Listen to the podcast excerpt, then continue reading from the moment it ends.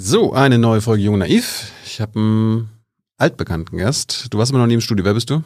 Ich bin Saskia Esken, ich bin Parteivorsitzende. Hallo Thilo. Parteivorsitzende von welcher Partei? Warte mal, SPD. Ah, weil wir, äh, du warst vor zweieinhalb Jahren zu Gast, da warst, das war so circa sechs bis acht Wochen vor der damaligen Parteivorsitzendenwahl. Genau. Da Und bist du niemand hat geglaubt, dass ich es werde. Ja, doch einige schon. schon. Ja, das weiß ich nicht, aber wir wollten ja mal zeigen, dass es auch andere Kandidaten neben, wie, wie hieß der Konkurrent bei euch? Olaf, Scholz. Ich glaube. gibt's den oder? noch? Ja, der ist Bundeskanzler jetzt. Wie, wie, geht, wie, wie geht das, dass ihr, das dass ihr euch in der Partei klar gegen ihn durchgesetzt habt, aber er dann von eurer Partei als Kanzler aufgestellt wurde? Das habe ich immer nie verstanden. Ja, nicht nur von unserer Partei, sondern zuerst mal von uns persönlich. Also wir als Parteivorsitzende hatten ja sozusagen das, äh, das Vorgriffsrecht und wir haben uns aber wenige Tage nach dieser Wahl, ähm, die uns zu den Vorsitzenden gewählt hatten, Norbert Walter Borjans und mich, Novabo, ähm, äh, zu, zuerst mal mit Olaf zusammengesetzt und haben gesagt, Olaf, wenn wir den Laden zusammenhalten wollen und wenn wir wieder irgendwie erfolgreich werden wollen, dann können wir es nur gemeinsam. Dann darfst du hier aber nichts mehr werden. So auf die Art. Nee, Ne? nee. Okay. Ich meine, der war Vizekanzler. Ja, aber er wollte Parteivorsitzender werden, dort äh, hat deine Partei gesagt, nee. Ja, der- warum, also- warum habt ihr denn trotzdem gesagt, dass er Kanzler werden soll? Weil das zwei komplett unterschiedliche Jobs sind. Mhm. Kanzler von Deutschland zu sein und Vorsitzender der SPD. Warum ist das so unterschiedlich? Hat Schröder ja auch gekonnt. Ja, das haben schon viele auch gleichzeitig gemacht, das stimmt schon, aber trotzdem sind es unterschiedliche Aufgaben und die, die, die SPD hat es verdient, dass äh, Leute Vorsitzende sind, die sich alleine auf diese Aufgabe konzentrieren. Das tun wir jetzt auch. Auch Lars Klingbeil und ich sind ja nicht ähm, äh, in der Regierung, sondern nur Parteivorsitzende und Abgeordnete, okay. Mhm. aber ähm, äh, sich nur darauf konzentrieren zu können, im Übrigen auch Vertreter einer eigenständigen politischen Kraft zu sein und nicht gleichzeitig irgendwie Vertreter einer Koalition, das ist schon wichtig. Mhm. Damals hast du ja gesagt, das war so eine Anti-Establishment-Wahl von euch. Mhm. Also, dass du in Novabo gewählt wurde. Äh, jetzt ist er ja weg. Warum bist Ja. du nicht mit ihm äh, zusammen abgetreten? Ihr wart ja ein Team. Ja, aber ich bin mit, mit Lars auch schon sehr lange ähm, sehr gut. Wir haben ja schon auch Digitalpolitik zusammen gemacht und äh, wir sind auch ein gutes Team. Das ist äh, jetzt eine Veränderung noch, noch mal gewesen, klar, aber Ja, er ist ja jetzt nicht Anti-Establishment. Im Gegenteil. Das ist schon richtig. Und äh, trotzdem war eben in der Situation damals die Entscheidung der Mitglieder, jetzt muss mal anders als bisher geplant, anders als auf den bisherigen Karrierewegen jemand anders von draußen quasi ähm, äh, Parteivorsitzender sein. Und das ein Parteivorsitzender. Das war eine, war eine gute Entscheidung und eine richtige Entscheidung hat ja auch am Ende zum Erfolg geführt. Und bist du jetzt immer noch die Anti-Establishment-Vorsitzende oder seid ihr jetzt beide Establishment? Das ist gar nicht so einfach, äh, zweieinhalb Jahre Anti-Establishment zu sein, aber ich war es ja sowieso nicht, sondern die Entscheidung war, so habe ich gesagt, die Entscheidung war gegen das Establishment. Genau. Und äh, na klar, also habe ich immer noch ähm, den, den, äh, den Vorteil, nicht schon mit äh, 20 entschieden zu haben, dass mein Karriereweg ähm, äh, der der SPD ist, sondern ich habe viele Berufe ausgeübt und bin relativ spät auch dazu gekommen, mich hauptamtlich mit dem Job zu beschäftigen und, und äh, ein, ein führendes Amt in der Partei habe ich ja erst übernommen, als ich, naja, schon 58 war. Ja, aber das Establishment der Partei hat sich ja quasi dann auch für dich entschieden. Also bist du eigentlich jetzt auch Teil der Partei, also des äh, Establishments, oder? Und, und äh, dieses Establishment hat sich ja auch verändert in der Zeit. Also wir haben ja, wir haben ja in einem, in einem hohen Maße da an der Spitze zusammengefunden, haben einen anderen Umgang miteinander gefunden, haben, ähm, was wir uns 2017, äh, die Leviten haben lesen lassen, aus Fehlern lernen, hieß es äh, Konvolut. Ähm, äh, das haben wir uns ja wirklich auch zu Herzen genommen und sind auch anders in den Bundestagswahlkampf reingegangen und auch anders in den Umgang mit der Koalition reingegangen, als es bisher der Fall war. Aus welchen Fehlern habt ihr denn gelernt?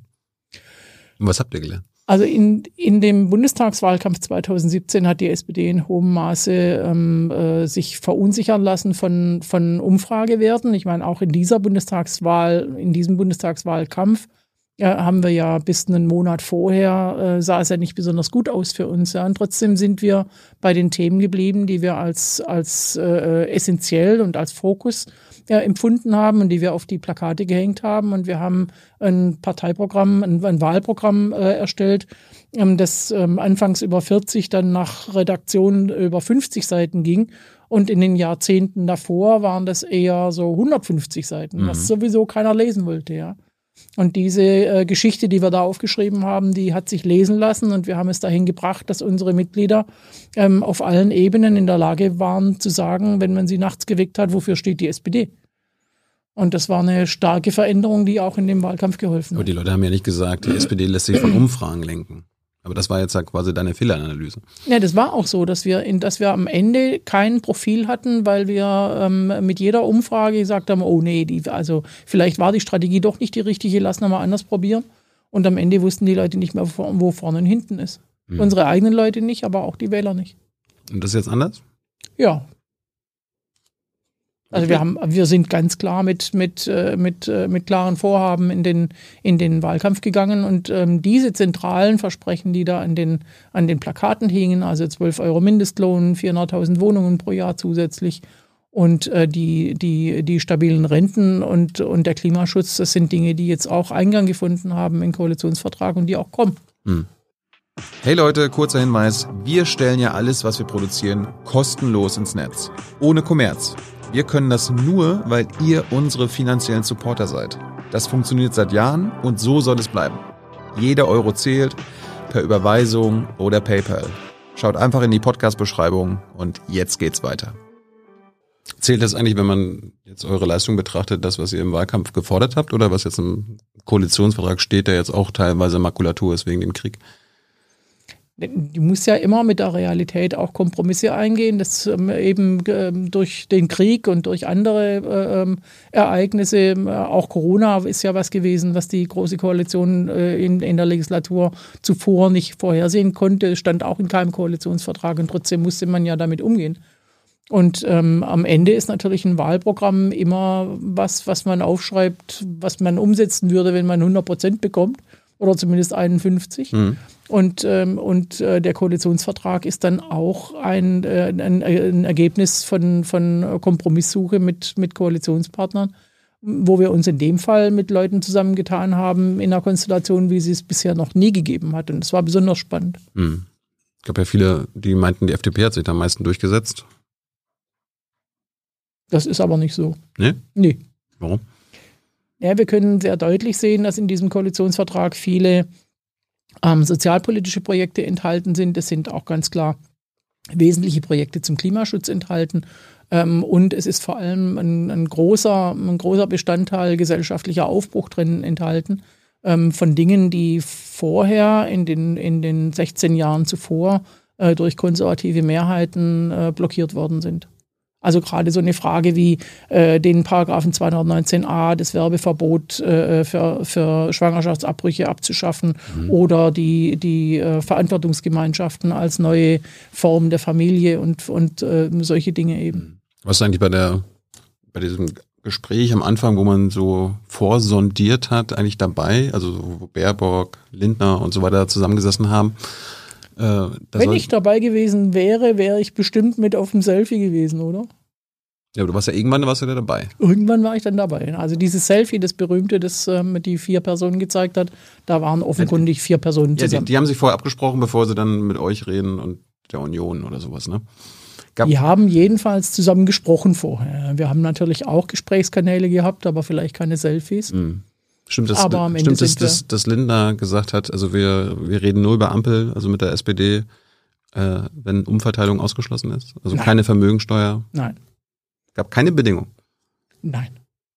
Von der FDP gab es keine Bedingung? Bedingungen, um überhaupt Gespräche anzufangen? Nein. Ja, oder Bedingungen, um eine Koalition zu, zu gehen? Grundsätzliche Bedingungen? Das gab es von allen drei Seiten. Ganz klar geht jeder mit. Also das ist ja genau der Punkt, ähm, äh, was ich gesagt habe. Wir, wir haben diese vier ähm, Themen äh, auf die Plakate geschrieben und wir haben diese vier Themen in, im Koalitionsvertrag. Da standen ja noch viele andere Programme in unserem, in unserem Wahlprogramm und nicht alle ja. sind in den Koalitionsvertrag eingegangen. So. Na klar. Das heißt, ja, aber die zentralen Themen, also sagen wir mal 12 Euro Mindestlohn, ja. das stand jetzt bei der FDP nicht im Wahlprogramm. Ja, aber das ist ja genau der Punkt. Also, aber jetzt steht es im Koalitionsvertrag. Ihr hattet, ja. ihr hattet so, keine Ahnung, vier Säulen, die ihr unbedingt drin haben wolltet. Die Grünen hatten ein paar Sachen und die FDP halt auch. Und ihr habt ja. gesagt, wir machen das nur, wenn das reinkommt. Und die FDP gesagt, also wir machen das nur, wenn es keine Vermögensteuer gibt. Wenn es kein Tempolimit gibt. Ja, aber ehrlich, wir wären zu keinem Ergebnis gekommen, wenn jeder nur da gesessen hätte und gesagt hätte, mit uns gibt es das nicht und das nicht und das nicht. Ja. Das ist ähm, bei der Union tatsächlich der Fall in Verhandlungen, dass die gegenüber sitzen und sagen, nee, das nicht und das nicht und das nicht. Das ist dann zeichnet keinen großen Gestaltungswillen. Ne? Klar. Ja, das ist aber in dem Fall nicht gewesen, sondern da haben drei Parteien zusammengesessen, die hatten äh, tatsächlich Konzepte für die Gestaltung der, der, der Zukunft und der Die können Sie ja widersprechen. Ja, na klar, aber am Ende haben wir ja äh, doch eine ganze Menge guter Dinge auch ähm, aufgeschrieben und bringen die jetzt auf den Weg. Aber jetzt haben sich ja die, die Fakten und die Welt geändert. Äh, ja, nicht in allem. Der Klimawandel ist gar nicht weg. Nö, aber wir haben, Obwohl wir, Krieg. Wir, wir, haben, wir haben Krieg. Ja, wir haben Krieg. Äh, sind dann auch die haben sich die Bedingungen dann auch geändert? Oder sind die Bedingungen für die Zusammenarbeit in der Ampelkoalition immer noch die gleichen? Ja, es verändert sich ja ständig, verändert sich die Welt. Insofern ähm, äh, muss man, muss man dieses, dieses Thema und dann davon abhängig auch andere Themen ähm, äh, unter Umständen neu bewerten. Deswegen so ein Koalitionsvertrag ist immer ein Plan für, für, die, für die nächsten vier Jahre. Aber am Ende kommt die Realität daher und äh, dann musst du damit umgehen. Ja, das, das Eindruck ist ja, dass ihr und die Grünen das äh, pragmatischer sehen dann als die, als die FDP. Die sagt ja, Tempolimit wurde ausgeschlossen im Koalitionsvertrag, darum gibt's den nicht. Also die FDP hat auch ähm, äh, gesagt, äh, weitere Maßnahmen zum Infektionsschutz sind nicht notwendig und am Ende sind wir mit äh, 2G und 3G-Regeln und äh, vielem anderem mehr in den nächsten, äh, in den vergangenen Herbst und Winter gegangen, weil es notwendig war. Insofern ist auch die FDP eine Partei, die sich mit der Realität beschäftigt und das wird sie auch weiterhin tun. Also wenn, wenn notwendige Dinge anstehen, dann wird die FDP da mitmachen. Dann reden wir. Also wir haben ja auch ähm, äh, Koalitionsausschusssitzungen nicht, ähm, die werden nicht einberufen, wenn es irgendwie klemmt oder was schief geht, sondern die sind regelmäßig. Mhm. Äh, und da unterhalten wir uns jedes Mal auch über die äh, notwendigen Grundsätze ähm, unserer gemeinsamen Politik. Die meisten, die meisten WissenschaftlerInnen und äh, auch in der Politik sind sie eigentlich notwendig, wäre jetzt ein Tempolimit. Es wäre äh, wahrscheinlich vorher schon notwendig ja, gewesen. Ja, aber spätestens jetzt. Erklär mir mal, wie du darüber mit den FDP-Lern redest. Natürlich reden wir und debattieren wir und bringen wir Argumente vor und ähm, ähm aber haben die gute Ende, Argumente? Haben die gute Argumente gegen ein Tempolimit? Nee, ich glaube, in dem Fall ist das Nein das stärkste Argument. Das ist ja kein das Argument, schon. das ist eine Antwort, ne? Ja, klar, also die halten die Argumente für nicht stichhaltig und deswegen äh, lehnen sie es ab, aber. Ja, aber sie müssen ja selber ein paar gute Argumente wenigstens haben. Ja, musste, glaube ich, selber fragen. Mache ich, versuche ich. Mhm. Müssen halt nur kommen. Mhm. Äh, ich kann dem Christian gerne mal empfehlen. Zu aber, aber wenn, wenn die jetzt einfach beim Nein bleiben, dann kommt das auch nicht, oder was? So ist es. Aber das ist doch scheiße. Ja, nun, aber es ist das Wesen der Politik, dass man Kompromisse schließt. Und in dem Fall. Ja, aber wo ähm, machen die denn Kompromisse? Die machen andauernd Kompromisse, natürlich tun sie das. Ja? Ja, klar. Aber nicht so beim Tempolimit und so. Ja, aber beim Mindestlohn, beim, also da wär, hätten wir ganz klar gesagt, da gibt es keine Abstriche und dann hätten die Argumente vorgebracht. Ich meine, die Argumente gegen den, die gegen den Mindestlohn sind ja mannigfaltig, sie sind falsch, aber sie werden immer wieder mhm. vorgetragen. Die Volkswirtschaft wird es nicht verkraften und, und so weiter. Ja. Mhm. Und äh, da sagen wir halt, nee, geht nicht. Ist, das ist äh, ganz klar ähm, Kern unserer Politik und wird gemacht. Mhm. Äh, Umverteilung ist ein anderes Thema. Äh gibt's jetzt auch mit der FDP nicht und dann mit der Ampel. Gleichzeitig wird die soziale Spaltung ja immer krasser. Äh, also, also müssen wir jetzt noch vier Jahre warten, dass die Schere immer noch weiter auseinandergeht und dann wird vielleicht irgendwann mal was getan. Das ist schon, das ist schon ein Punkt, den du da hast, aber die 12 Euro Mindestlohn sind ja zum Beispiel ein, äh, ein Weg der Umverteilung, aber über die Primärverteilung. Mhm. Also der, der wichtigste Weg eigentlich, äh, geringe und mittlere Einkommen zu stärken Familien zu stärken, ist ja, dass, dass man ihr Einkommen stärkt und nicht, dass man äh, äh, Wohltaten im Sinne von Entlastungspaketen ver, verteilt. Das ist jetzt auch notwendig gewesen, ganz klar. Ähm, es ist ein, ein, äh, hat ja ein, erheblichen, äh, erhebliches Volumen, äh, diese, diese Entlastung, ähm, aber da hat die Leistungsfähigkeit des Staates auch Grenzen und deswegen müssen wir zusehen, dass wir da auf anderem Wege ähm, äh, die, die Leute stark machen und das zuallererst ja ähm, dass sie für ihre Arbeit auch den Lohn bekommen, der dem angemessen ist, was sie da machen. Da kann man drüber streiten, ob 12 Euro überhaupt ausreichend sind dafür. Aber es ist ein großer, wichtiger Schritt. Sind 12 Euro ausreichend?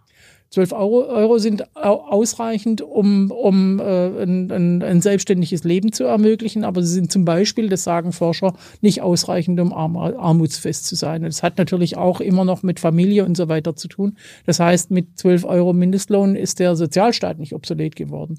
Wir werden weiterhin Wohngeld brauchen, wir werden weiterhin Kinderzuschlag brauchen. Wir wollen aber den, den Kinderzuschlag und das Kindergeld ja weiterentwickeln zu einer ja. Kindergrundsicherung, ja. sodass die auch automatisch ausbezahlt wird. Das heißt, ähm, dass die Leute nicht mehr zehn verschiedene Anträge schreiben müssen, um dann ähm, äh, aus dem, aus dem äh, Potpourri der Sozialleistungen sich das Richtige auszusuchen, sondern ähm, das wird dann automatisch ausgezahlt. Das ist eine, eine, wesentliche Verbesserung. Wir wissen vom Kinderzuschlag, dass gerade mal 10 bis 15 Prozent, die ihn haben könnten, den auch wirklich beantragen. Das ist, und das sind wahrscheinlich nicht die, die es am dringendsten brauchen. Hm.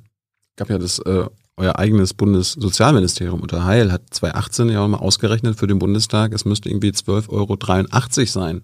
Um, um Altersarmut zu verhindern. Also wenn man jetzt ja. sein ganzes Arbeitsleben genau. Mindestlohn verdient mhm. und dann am Ende in der Rente nicht arm zu sein, ja. muss man mindestens den Mindestlohn an 12,83 Euro machen. Genau. Warum hat die SPD das nicht gesagt?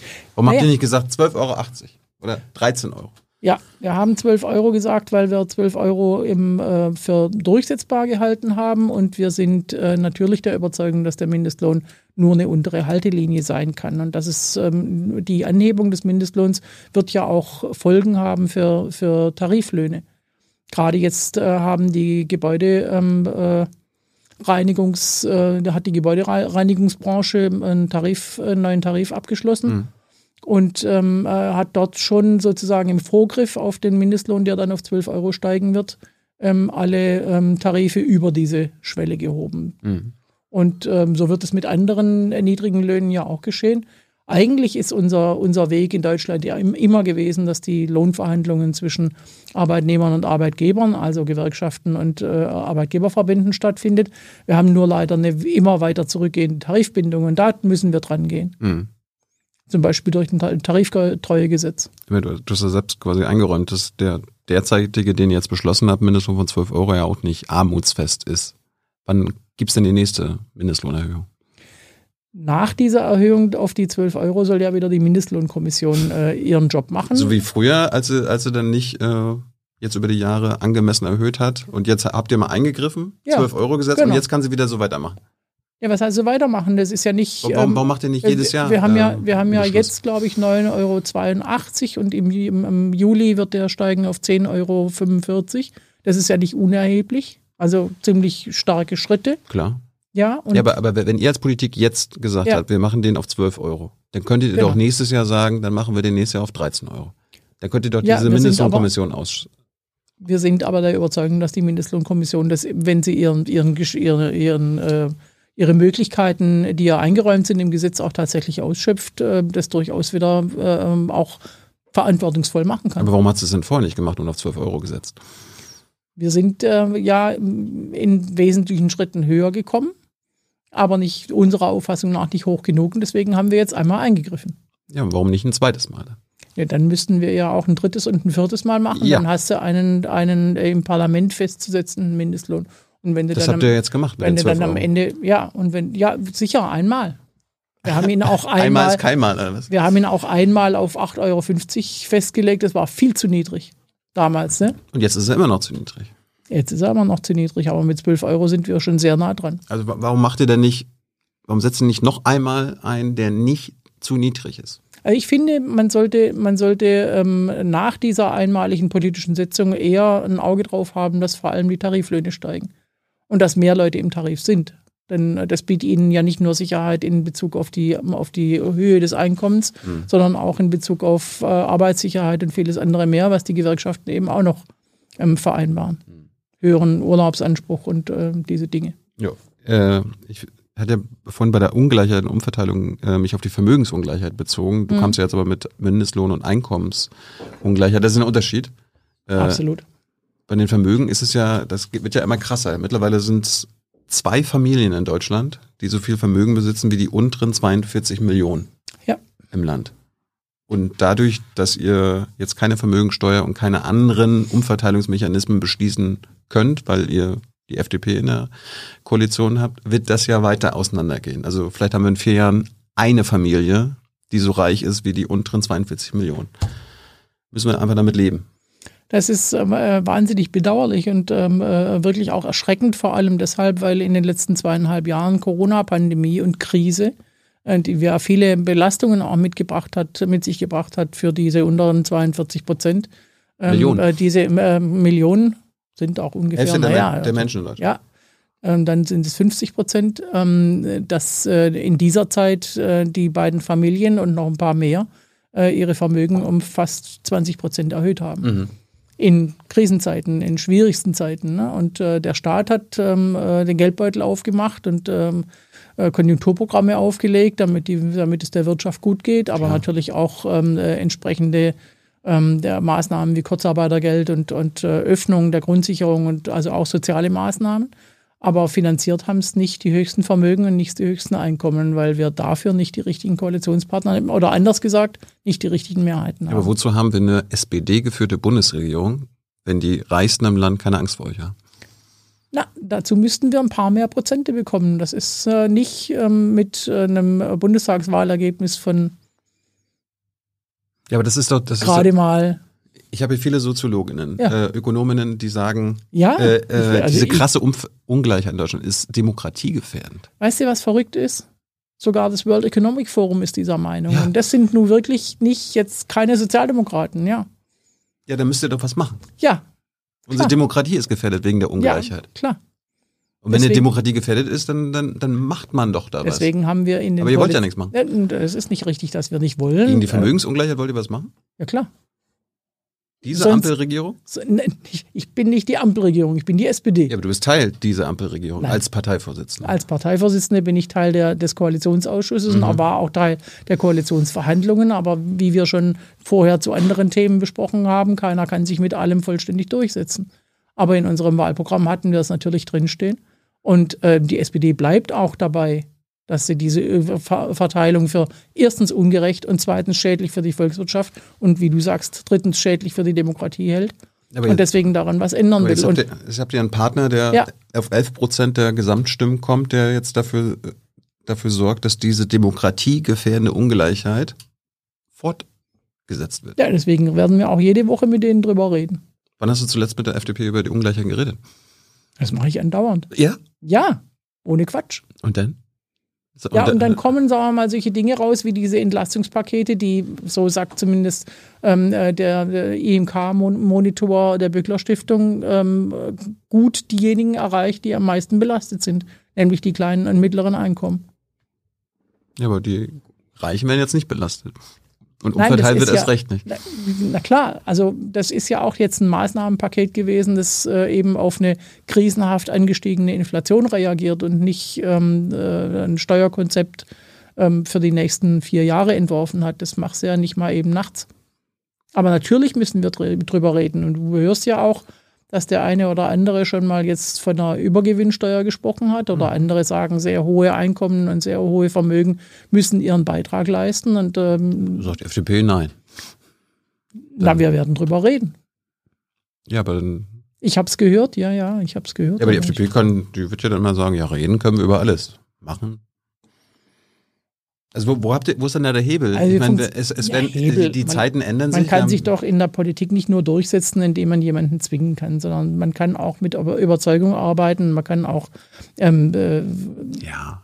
Aber ich meine, selbst die FDP hat in ihrem Grundsatzprogramm auch hier, die Demokratie soll erhalten bleiben Mhm. im Land. Damit kannst du denen noch kommen und sagen, also hier, wenn die Ungleichheit Absolut. in Deutschland immer krasser wird, ja, dann das gefährdet unsere Demokratie, mhm. da müsst ihr doch auch Interesse daran haben. Richtig. Und dann sagen die zu dir, sagst, ja, hör mal auf, du alte Sozialistin. ganz so würden die vermutlich nicht formulieren. Das ist ja haben, haben sie auch schon gemacht. Ne? Umgang.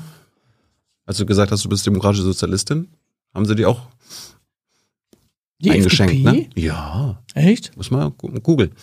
Muss ich mal gucken. Ja, klar. Ja, also das sind ähm, Gespräche, Ja. die geführt werden müssen und Verhandlungen. Das ist ein Aushandlungsprozess immer und äh, den werden wir auch weiterführen. Deswegen ist es mir ja auch so wichtig, dass ich jetzt nicht äh, weder Ministerin noch Kanzlerin bin, sondern dass ich als Parteivorsitzende auch diese Unabhängigkeit habe, eben äh, da zu, zu, zu agieren, aber auch den Einfluss, äh, um eben Dinge voranzubringen. Aber der, der, der Punkt, den erkennst du ja an. Also äh, die Ungleichheit wird immer krasser Ja. und wahrscheinlich haben wir in vier Jahren nur noch eine Familie, die so reich ist wie die unteren 42 Millionen. Ich erkenne den Punkt Wir an, haben wir sonst haben- würde ich nicht drüber reden. und wir haben eine SPD-geführte Regierung, eine sozialdemokratische geführte Regierung, die mit Respekt äh, in den Mhm. Wahlkampf zieht.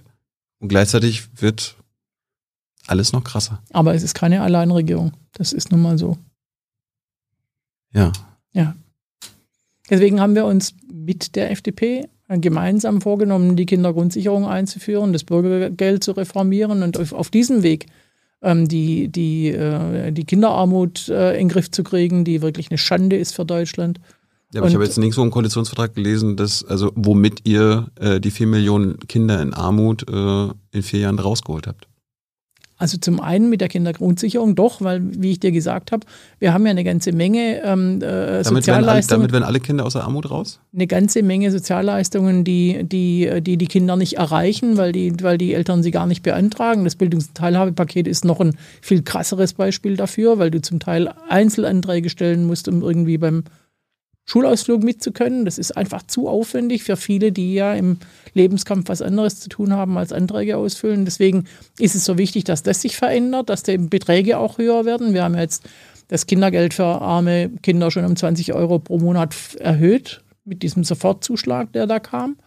Und äh, wir Das haben Kindergeld uns aber immer noch äh, verrechnet mit dem Hartz IV, ne? ähm, diese 20 Euro nicht, Ach, die nicht. die nicht. Aus. Genau, der Kindersofortzuschlag und die Kindergrundsicherung wird auch nicht, deswegen heißt es ja auch Grundsicherung, wird auch nicht verrechnet werden. Das heißt also, da kommt eben dann die volle ähm, Förderung kommt an und wir haben uns äh, vorgenommen, über das Bildungssystem nochmal sehr viel stärker reinzugehen und genau die Schulen, wie zum Beispiel hier in, in Berlin die Rütli-Schule vorgemacht hat, ähm, in, in schwierigen Kiezen äh, mit, mit, einer, mit einer Klientel, die eben besondere Unterstützung braucht. Wenn du so einer Schule wirklich die besondere Unterstützung zuteil werden lässt, dann kann da richtig was Gutes entstehen. Und das ist das, was wir uns vorgenommen haben. Ähm, 10 Prozent aller Schulen in Deutschland werden vom Bund besonders unterstützt. Das ist ja nicht Bundesaufgabe, das Ja. weißt du ja. Ne? Aber du räumst schon an, dass wir in vier Jahren immer noch Kinder in Armut haben werden. Du bist hartnäckig, ja. Entschuldigung, ja. Aber ich arbeite Du weißt, wo dran. du bist hier. ja, aber ich arbeite dran. Das ist, also das ist meine Ja, aber, Aufgabe. aber mit euren Maßnahmen, die ihr, auf die ihr euch geeinigt Mhm. habt, werden wir nicht in vier Jahren keine Kinder in Armut mehr haben. Wir werden wesentliche Verbesserungen haben, weil die, weil die Eltern, so sie in Hartz IV sind, aber, im aber Bürgergeld Wir, besser doch, unterstützt sind, weil sie, weil sie hoffentlich besser verdienen, weil der Mindestlohn wesentlich höher ist und die Tarife wesentlich höher sind. Ja. Und die Kindergrundsicherung äh, sichert die Kinder eigenständig ab. aber wir könnten Maßnahmen, Gesetze beschließen, die dafür sorgen, dass wir in vier Jahren keine Kinder mehr in Armut haben. Das könnten wir machen. Also alleine, alleine warum, jetzt warum, die Idee, warum, warum habt ihr das nicht als Bedingung gemacht, äh, wie du vorhin gesagt hast? alleine, alleine die Idee der, der, der höheren Steuern äh, bedingt ja noch nicht, dass wir da, damit tatsächlich auch helfen. Wir müssen die Kindergrundsicherung finanzieren, wir müssen ein besseres Bürgergeld finanzieren, wir müssen auch Investitionen in die Zukunft, in die Schulen, in die Bildung, in die Weiterbildung investieren und dafür ist Geld notwendig. Und wir müssen im Koalitionsausschuss, in der Koalition auch darüber streiten, wo es herkommt, ganz klar. Das werden wir auch tun. Ja, aber der, der Punkt war ja, warum habt ihr das nicht als eine Bedingung, um in die Koalition zu gehen? Ne? Also 12 Euro Mindestlohn und in vier Jahren keine Kinderarmut mehr. Ja, dafür, Warum ist habt ihr die, das nicht gemacht? dafür ist die Kindergrundsicherung ange, Ja, aber du hast, ja angelegt. selbst, du hast ja selbst gesagt, dass wir tr- trotzdem, selbst wenn die Kindergrundsicherung kommt, immer noch Kinder in Armut haben werden. Warum habt ihr nicht ein, Nee, das habe nicht ich gesagt, das hast du gesagt, weil du unterstellst, dass die Kin- Kindergrundsicherung nicht funktionieren wird. Ich habe dich gefragt, wenn das alles beschlossen wird, dann Ja. haben wir trotzdem noch Kinder in Armut in vier Jahren, oder? Wir haben auf jeden Fall keine Eltern mehr, die, die äh, durch, äh, durch ähm, äh, weil sie es nicht wissen oder weil sie nicht rankommen, keine Anträge stellen auf Unterstützung und den, dann deswegen den Kindern die, die Unterstützung vorenthalten wird, sondern die Kin- Kindergrundsicherung geht direkt an alle Kinder, die es am dringendsten brauchen. Und das ist ein, ein guter und wichtiger Weg. Weil du vorhin gerade die Kurzarbeit angesprochen hast. Mhm. Äh, brauchten denn unsere Konzerne, die auf diese Kurzarbeitregelung zurückgegriffen haben, äh, die Dividendenausschüttung? Nicht nur Konzerne haben auf die Kurzarbeit zugegriffen, so zurückgegriffen, sondern Ja, die, die, Konzerne schütten die, Wirtschaft, die Wirtschaft im Ganzen, die haben die ausgenutzt, genauso wie äh, andere, die es gebraucht haben. Ähm, das ist eine Versicherungsleistung. Die haben vorher auch Beiträge zu dieser Versicherung geleistet. Das ist ja paritätisch. Ähm, die eine Hälfte zahlt der Arbeitgeber, Ja. die andere der Arbeitnehmer aus seinem Lohn. Und insofern haben sowohl Arbeitgeber als auch Arbeitnehmer Anspruch auf diese, auf diese Leistung. Aber haben Sie Anspruch, dass wir die, haben dass Sie, wir die haben Sie Anspruch darauf, Dividenden äh, durch das gesparte Geld auszuschütten? Wie es Mercedes, BMW und viele andere deutsche Konzerne gemacht haben. Die Aus haben, deiner persönlichen Sicht. die haben Dividenden nicht aus dem Kurzarbeitergeld ausgeschüttet, sondern aus, äh, aus dem Gewinn, den sie gemacht haben. Und das kann man verwerflich finden, ja. Den Gewinn haben sie äh, erhöht, weil sie weniger Personalkosten hatten, dank des Kurzarbeitergeldes. Ja, aber die, die, das Kurzarbeitergeld, also man muss schon auch begründen, warum man es braucht und, das, und, und dazu braucht es äh, Störungen der, der Auftragslage ähm, und so weiter Aber du weißt so fort. auch, Saskia. Saskia, du weißt auch, Ja. in anderen EU-Ländern wurde auch die deutsche Kurzarbeit übernommen.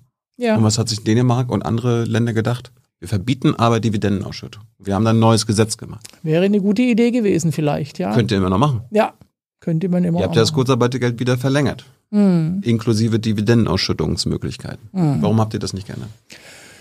Ich glaube, dass es ähm, ein, ein, ein Eingriff ins Wirtschaftsgeschehen wäre, der möglicherweise zu, ähm, zu äh, hoch wäre. Aber tatsächlich äh, muss es darum gehen, dass wir, dass wir äh, klarstellen, dass, die, dass das Kurzarbeitergeld wirklich nur in Anspruch genommen wird, wenn es gebraucht wird.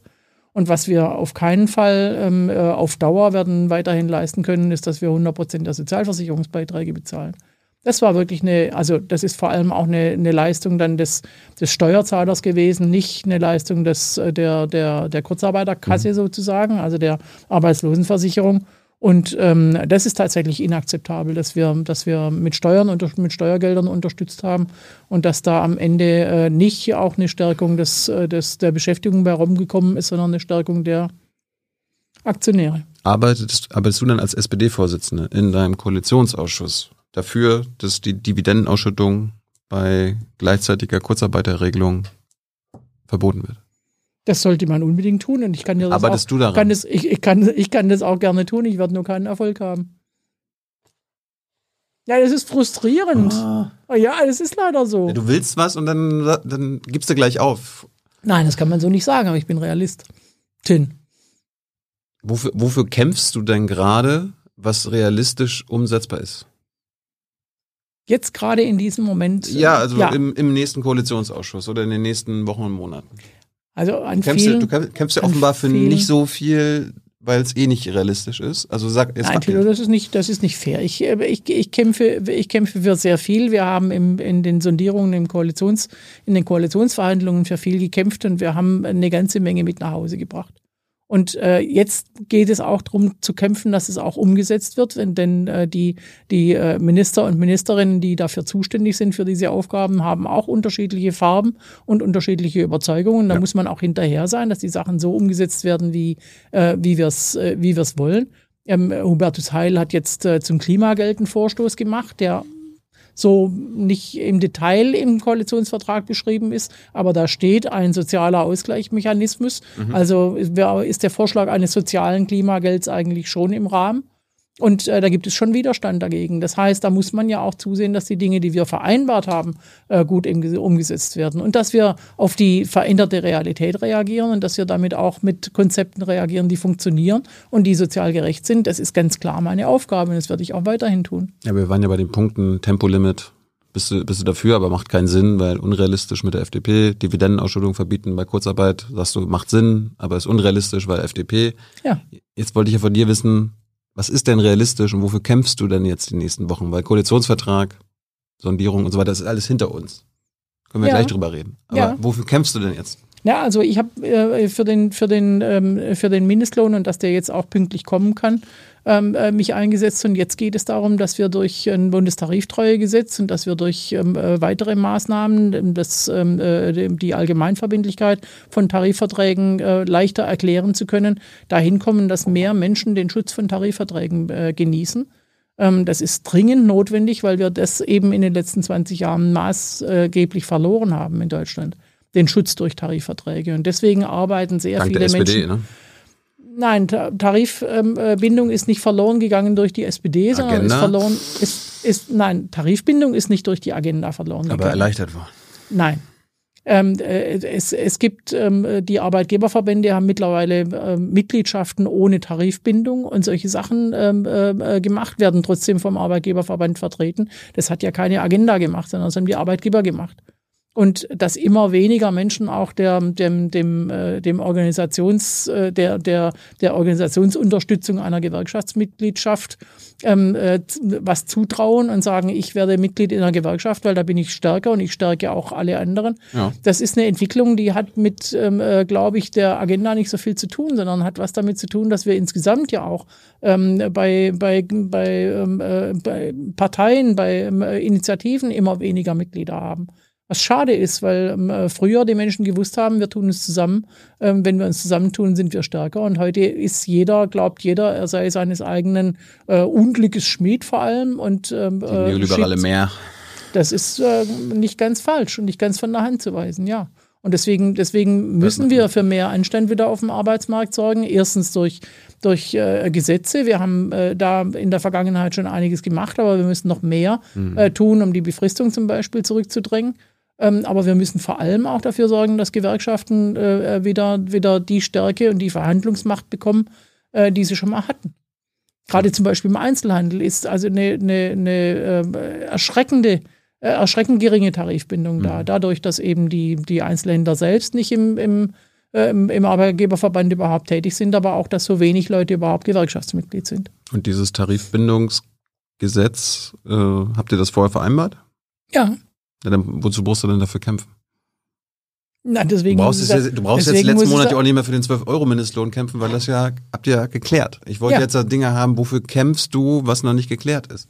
Ja, also wir haben in den, in den letzten äh, Monaten äh, für die Entlastungspakete wegen der Inflation gekämpft.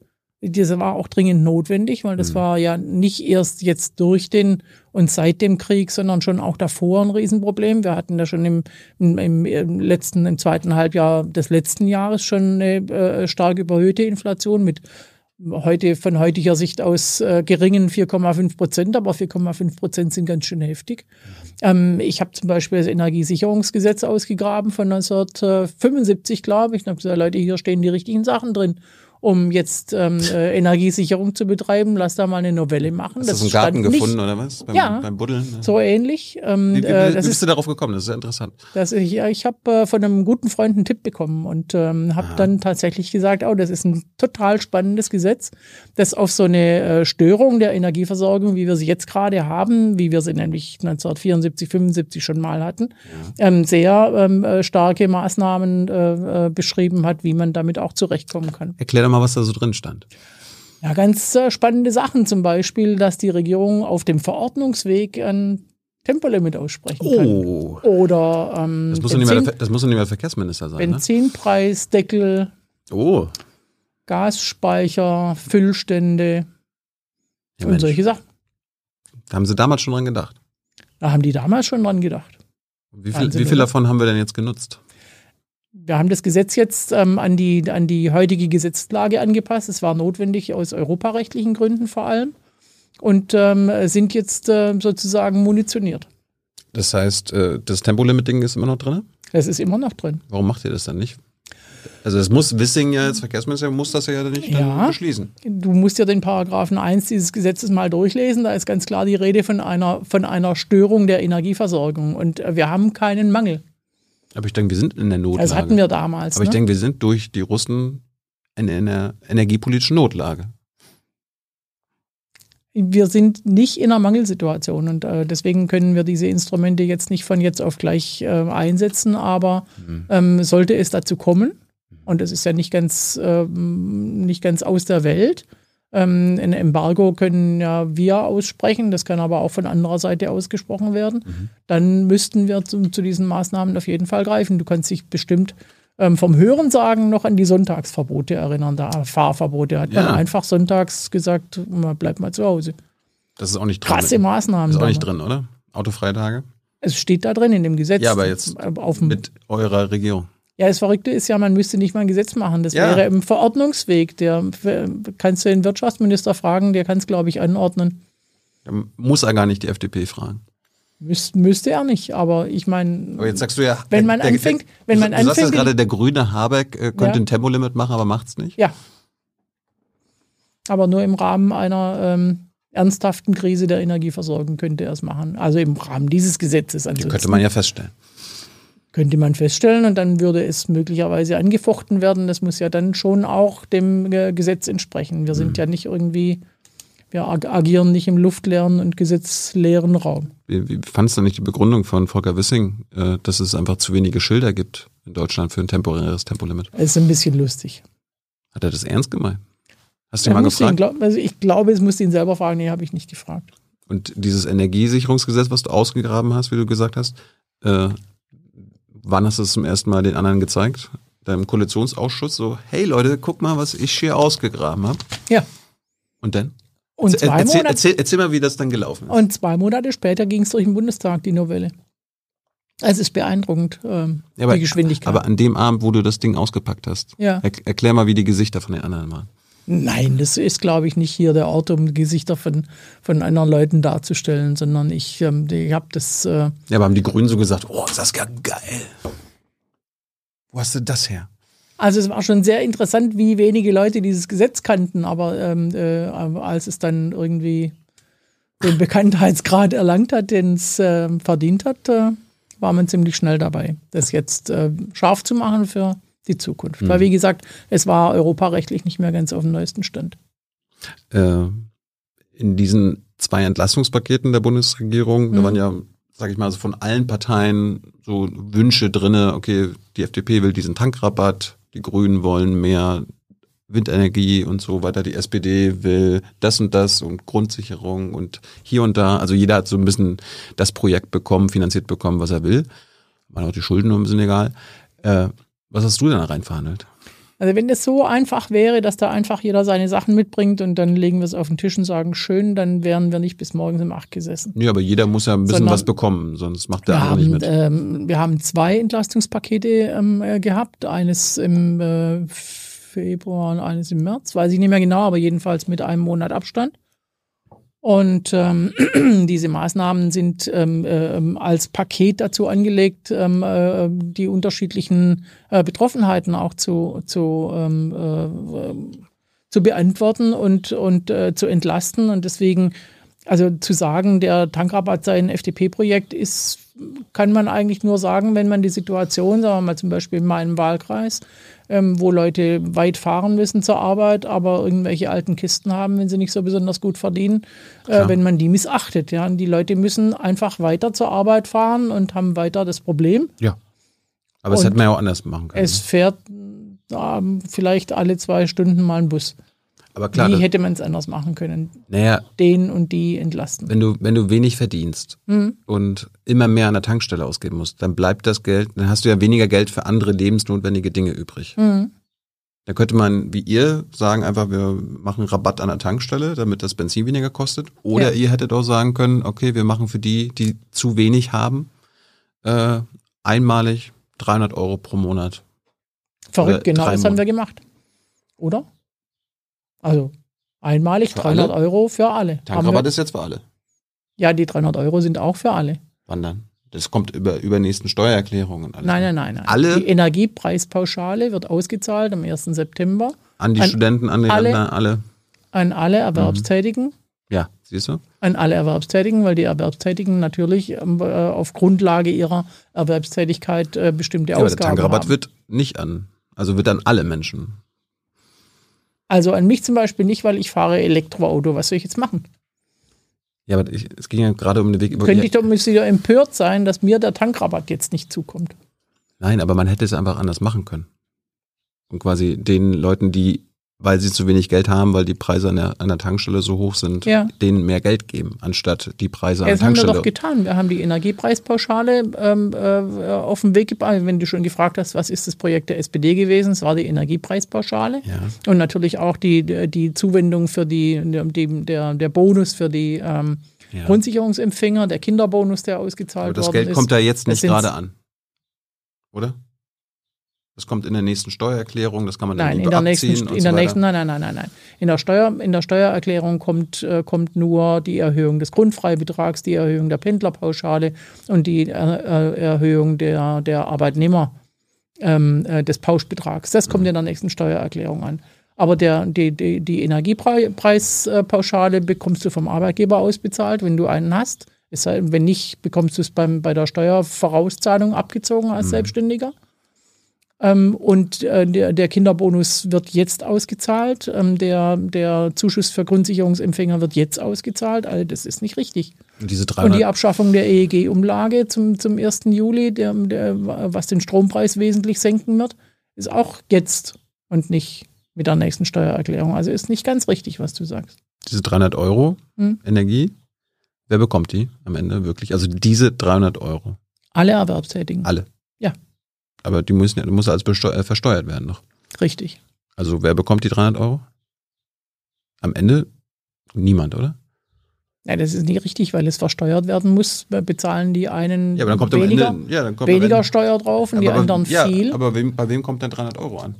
Niemand. Na, na, natürlich. Weißt du, wie viele Menschen keine Einkommensteuer bezahlen, weil sie so gering verdienen, dass sie nicht, nicht, äh, nicht also schon steuerpflichtig sind, aber Steuerpflicht null Stimmt. haben? Das stimmt. Ja. Also sehr viele Menschen werden die 300 Euro genauso bekommen, wie sie sie ausbezahlt Aber die bekommen. meisten nicht. Es sind sehr, sehr viele tatsächlich, also wirklich sehr, sehr viele, die keine Steuern bezahlen. Im Endeffekt. Und weil ja, also das zu versteuernde Einkommen ist nicht das Bruttoeinkommen und so solche Sachen, weißt du.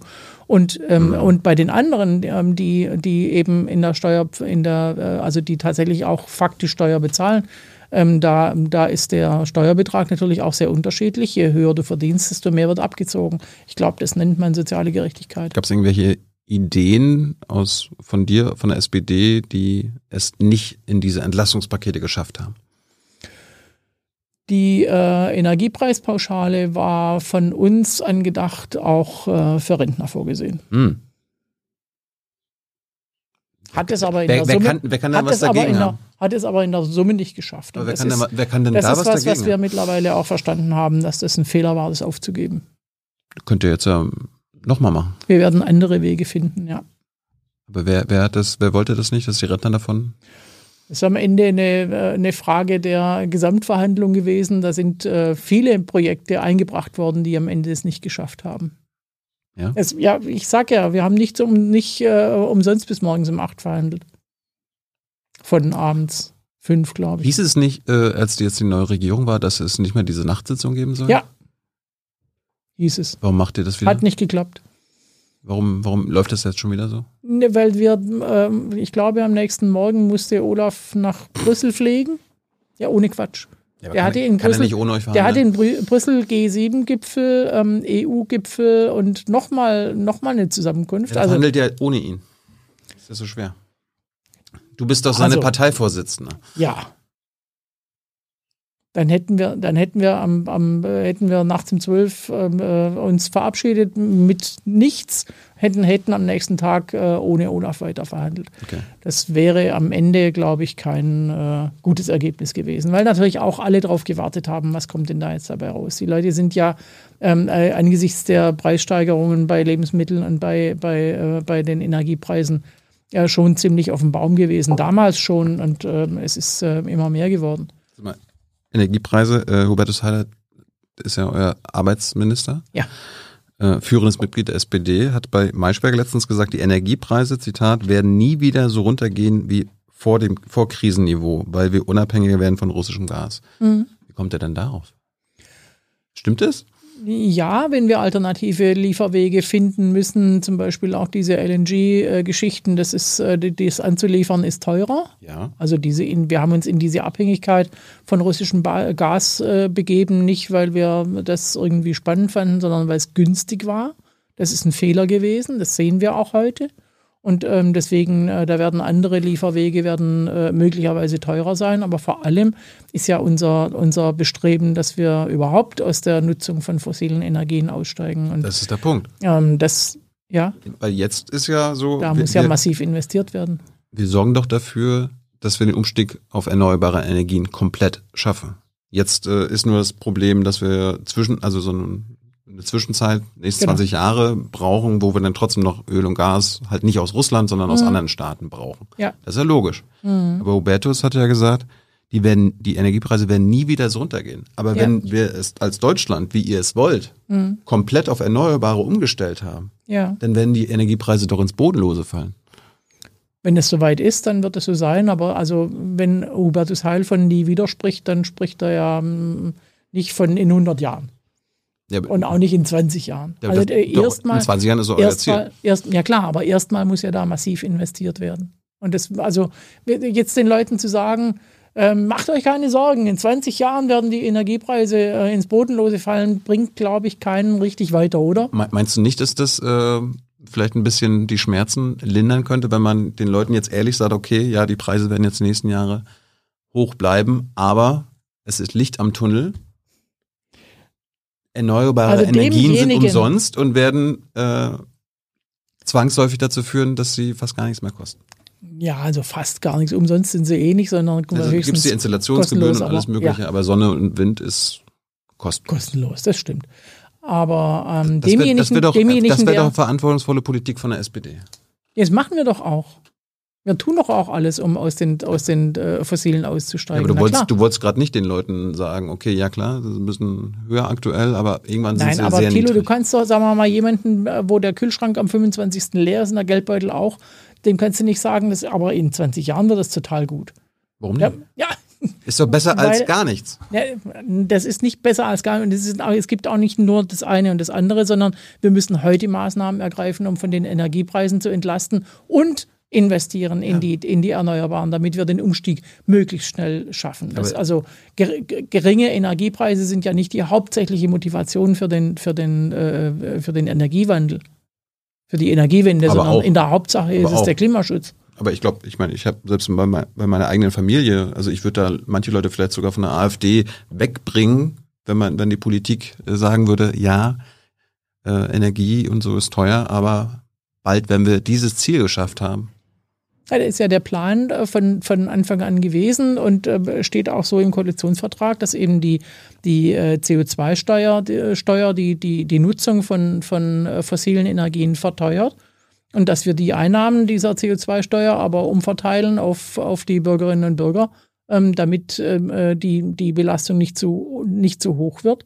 und damit man auch die Möglichkeit hat, äh, durch sein eigenes Verhalten eben eine Veränderung herbeizuführen, ja. auch im eigenen Geldbeutel. Und das ist ja, da muss ich jetzt nicht auf in 20 Jahren verweisen, sondern kann ich sagen, du kannst ähm, nächstes Jahr und übernächstes Jahr, je, je höher das ansteigt, beides, Klimageld und CO2-Steuer, kannst du mit deinem Verhalten äh, Einfluss nehmen. Ich ähm, äh, fahre jetzt seit acht Jahren elektrisch Auto.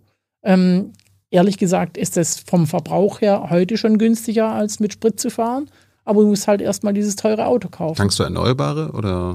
Ich tanke natürlich. Nimmst du Kohle oder? Ich tanke natürlich erneuerbaren grünen Strom. Tanke ich natürlich. Aha. Ja. Und aber, trotzdem ist es günstiger. Aber, aber das wird das wird doch, ich meine, ihr seid die, der soziale, angeblich der soziale Part der Bundesregierung. Ja, sag nicht angeblich, das mag ich nicht.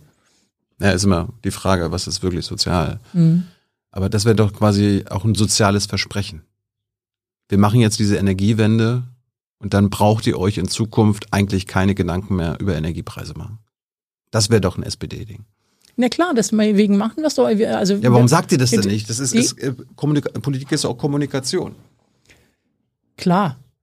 Äh, ist die, trotzdem, die Grünen begründen das mit Klimaschutz. Ihr konntet das doch mit. Äh Absolut. Und äh, das, das wirst du auch in einem, in einem ähm, äh, im, im SPD-Zukunftsprogramm, im Wahlprogramm so lesen können. Und trotzdem, trotzdem ist doch die Situation heute ähm, de, dass den Leuten das Hemd näher ist als die Hose und dass sie fragen, was passiert eigentlich heute und morgen. Ja. Und auch darauf muss man ja eine Antwort haben. Aber übermorgen Beides. ist auch nicht schlecht. Naja, aber, wir, wir, reden ja über die Energiewende. Wir, also wir sind nicht diejenigen, die jetzt sagen, die Energiewende ist, also jetzt haben wir ja hier Krieg und, äh, und Problem mit russischem Gas und deswegen äh, die Energiewende muss ausfallen oder verschieben wir auf in zehn Jahren oder.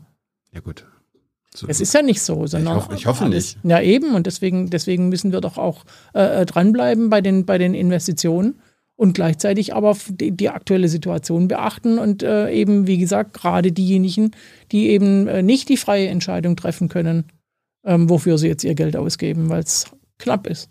Wollen wir kurz beim Klima noch bleiben? Mhm. Äh, Du weißt wahrscheinlich auch, wie viel klimaschädliche Subventionen wir im Jahr, also der Bund im Jahr ausgibt. Laut Umweltbundesamt. Steht natürlich auch im äh, Koalitionsvertrag, dass wir die abbauen wollen. Nee, da steht drin, dass ihr überprüfen wollt, was mhm. man abbauen kann. Das ist nicht, wir werden das abbauen. Ja. Weißt du auch. Ja, na klar. Und da steht auch nicht drin, dass wir alle Klimaschädensubventionen abbauen müssen. So wie der Umweltbundesamt und alle das fordern. Das sind mhm. ja zwischen 50 und 60 Milliarden Euro im Jahr, die wir in alle klimaschädlichen möglichen Sachen reinstecken.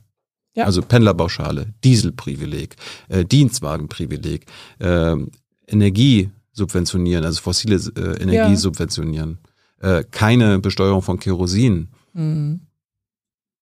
Habt ihr jetzt irgendwas geändert? Ehrlich gesagt haben wir die Pendlerpauschale sogar erhöht, weil es gerade ja, als gerade im Moment, gerade im Moment also eine, noch klimaschädlicher. Eine, Situation. Naja, man muss ja mit der Realität auch irgendwo umgehen. Ja? Die Realität also, sagt, äh, in Sachen Klima ist klar. Deswegen haben wir vor zwei Jahren zum Beispiel, ähm, na, nicht ganz, ähm, äh, vor, eher vor einem, vor einem Jahr, als wir den, dieses, äh, dieses äh, Corona-große Hilfspaket auf den Weg gebracht haben, gesagt, äh, Subventionen machen wir gerne, damit mehr Leute sich dieses Elektroauto leisten können, von dem ich gesprochen habe. Aber es gibt keine Prämien für den Verkauf von Verbrennern. Aber du weißt auch, Stand jetzt gibt es ein Dieselprivileg und ja. ein E-Auto-Förderung. Also wir fördern den Diesel. Mhm der scheiße ist, also langfristig scheiße ist fürs Klima, ja. und wir fördern ein E-Auto. Warum fördern wir dann beides? Das beißt sich doch. Ne, klar, also die Abschaffung von so einer Subvention ist auch wesentlich äh, anstrengender, als jetzt eine abzuwenden, die neu eingeführt werden soll. Das war natürlich schon die Idee damals, dass wir eben auch Prämien für für Verbrennerneuwagen äh, einführen wegen Corona. Das fanden wir abwegig. Das wäre noch mehr, wir, also noch mehr Subventionen für den noch, Verbrenner. Das wäre noch mehr Subventionen gewesen. Aber jetzt geht es ja um die bestehenden ja. Subventionen. Ja klar, und ähm, äh, wenn wir vereinbart haben, dass wir, dass wir äh, prüfen, was wir alles abschaffen können, dann werden wir es auch tun. Und ich äh, das hoffe doch, hoffe doch sehr. Hm? Prüft das das Verkehrsministerium? Die von FDP? Nein, das war sowas prüft nicht alleine das Verkehrsministerium, sondern da gucken schon auch andere drauf. Und, ja. ähm, wir Am Ende müsst ihr euch einig sein. Und wenn die FDP dann sagt, nö, also hier, wir sind zwar generell gegen die Subventionen, Saskia, aber diese Klimaschäden-Subventionen sind toll. Also wir wollen daran Wenn nichts ändern. Wenn es so wäre, wie du es beschreibst, wären wir in einem nie in der Koalition zusammengekommen. Wenn wir nicht in der Lage wären, auch äh, gemeinsam äh, äh, Projekte zu, zu, zu äh, beschließen und Kompromisse zu schließen, die, die dem äh, die, die, nicht die reine Lehre für, für keinen äh, bedeuten, dann wären wir nicht als Koalition zusammengekommen. Wär, Deswegen wird auch, auch, da ein Ergebnis bei rauskommen. Das wäre ja naiv zu glauben, aber es ist ja einfach komisch, dass wir pro Jahr mehr Geld für klimaschädliche Sachen ausgeben als für Klimaschutz. Das stimmt, glaube ich. Geben wir mehr als 60 Milliarden im Jahr für Klimaschutz aus? Es ist ein, äh, ein weiteres Sondervermögen eingerichtet worden und äh, genau dafür, und es ist auch dringend notwendig übrigens, dringend notwendig. Aber das Sondervermögen zum, zum, Beispiel in den, in den ÖPNV nicht nur jetzt ins günstige Ticket investieren, sondern vor allem ins Angebot. Ja, ich weiß, dringend. Robert will ja. diese 50 Milliarden haben und so, aber da geht es ja nicht um pro Jahr oder? Nein, da geht es nicht um pro Jahr. Geben wir also, wir geben immer noch mehr Geld für klimaschädliche Sachen aus als für Klimaschutz. Dann arbeiten wir dran. Wie, aber wir haben noch keine Zeit mehr. Na klar haben wir Zeit. Also nicht Zeit, um sie zu verplempern, aber ähm, dass wir jetzt, wenn wir es morgen nicht gemacht haben, dann haben wir keine Zeit mehr, ist ja auch nicht richtig. Gut. Aber vielleicht dieses Jahr. Ja, oder, wir arbeiten. oder ja. in diesen vier Jahren, wo ihr die Regierung führt. Absolut, sonst wird es ja nicht drinstehen. Ja, dort steht ja nur Überprüfung drin, nicht Abschaffung aller Klimaschädensubventionen. Wir überprüfen die Abschaffung. Na, dann sind ja. wir, Und wenn, sind, wenn bei der Überprüfung am Ende nichts rauskommt? Da wird nicht nichts dabei rauskommen. Das wäre ja. Äh, Meinst du denn, dass wir am Ende. Dem Geist, dem Geist des Koalitionsvertrags nicht entsprechen? Meinst du denn, dass wir am Ende der, eurer vier Jahre äh, mehr Geld ausgeben pro Jahr für Klimaschutz als für klimaschädliche Subventionen? Das werden wir gucken, ob wir das erreichen können. Man sollte wild entschlossen sein, oder? Ja, aber sollte man nicht irgendwie mal Ziele haben, die. Ja, na klar. Das sind, das sind so essentielle Ziele, weißt ja. du? Das Umweltministerium hat ein 2,6 Milliarden Budget im Vergleich dazu. Mhm. Mhm. Gut, jetzt ist das Umweltministerium eines, das äh, ein eigenes Budget hat, aber, ja. aber die Umweltpolitik ähm, äh, wird ja zum Beispiel auch im Verkehrsministerium und wird ja zum Beispiel auch im, im, im Wirtschaftsministerium und in anderen Ministerien gemacht. Deswegen hat der, das Klimaschutzgesetz äh, der, der, der, der Bundesregierung äh, ja auch Sektoren benannt, in denen äh, bestimmte Einsparziele erreicht werden müssen und so weiter. Also kann ja nicht alles das Umweltministerium machen. Ja, euer, euer Bauministerium und das Verkehrsministerium müssen jetzt ja Sofortprogramme auch vorlegen, die mhm. nächsten Wochen. Ne? Ja. Bin mal gespannt, was da so drin steht. Ja. Da müsste ja das Tempolimit zum Beispiel drinstehen. Das also hätten, hätten auch andere Minister, Verkehrsminister schon einführen müssen, um ihre Ziele zu erreichen. Das stimmt. Klar. Ja. Gut. Und wir bleiben dran. Du hast ja den Koalitionsvertrag so gelobt, da steht ja auch was mit Solarpflicht, wenn wir jetzt beim Klima nochmal ja. sind, ne? Ja. Weißt du, was für eine Solarpflicht da kommt? Oder was ihr machen wollt? Nämlich, also eine Pflicht für Solaranlagen nur bei gewerblichen Neubauten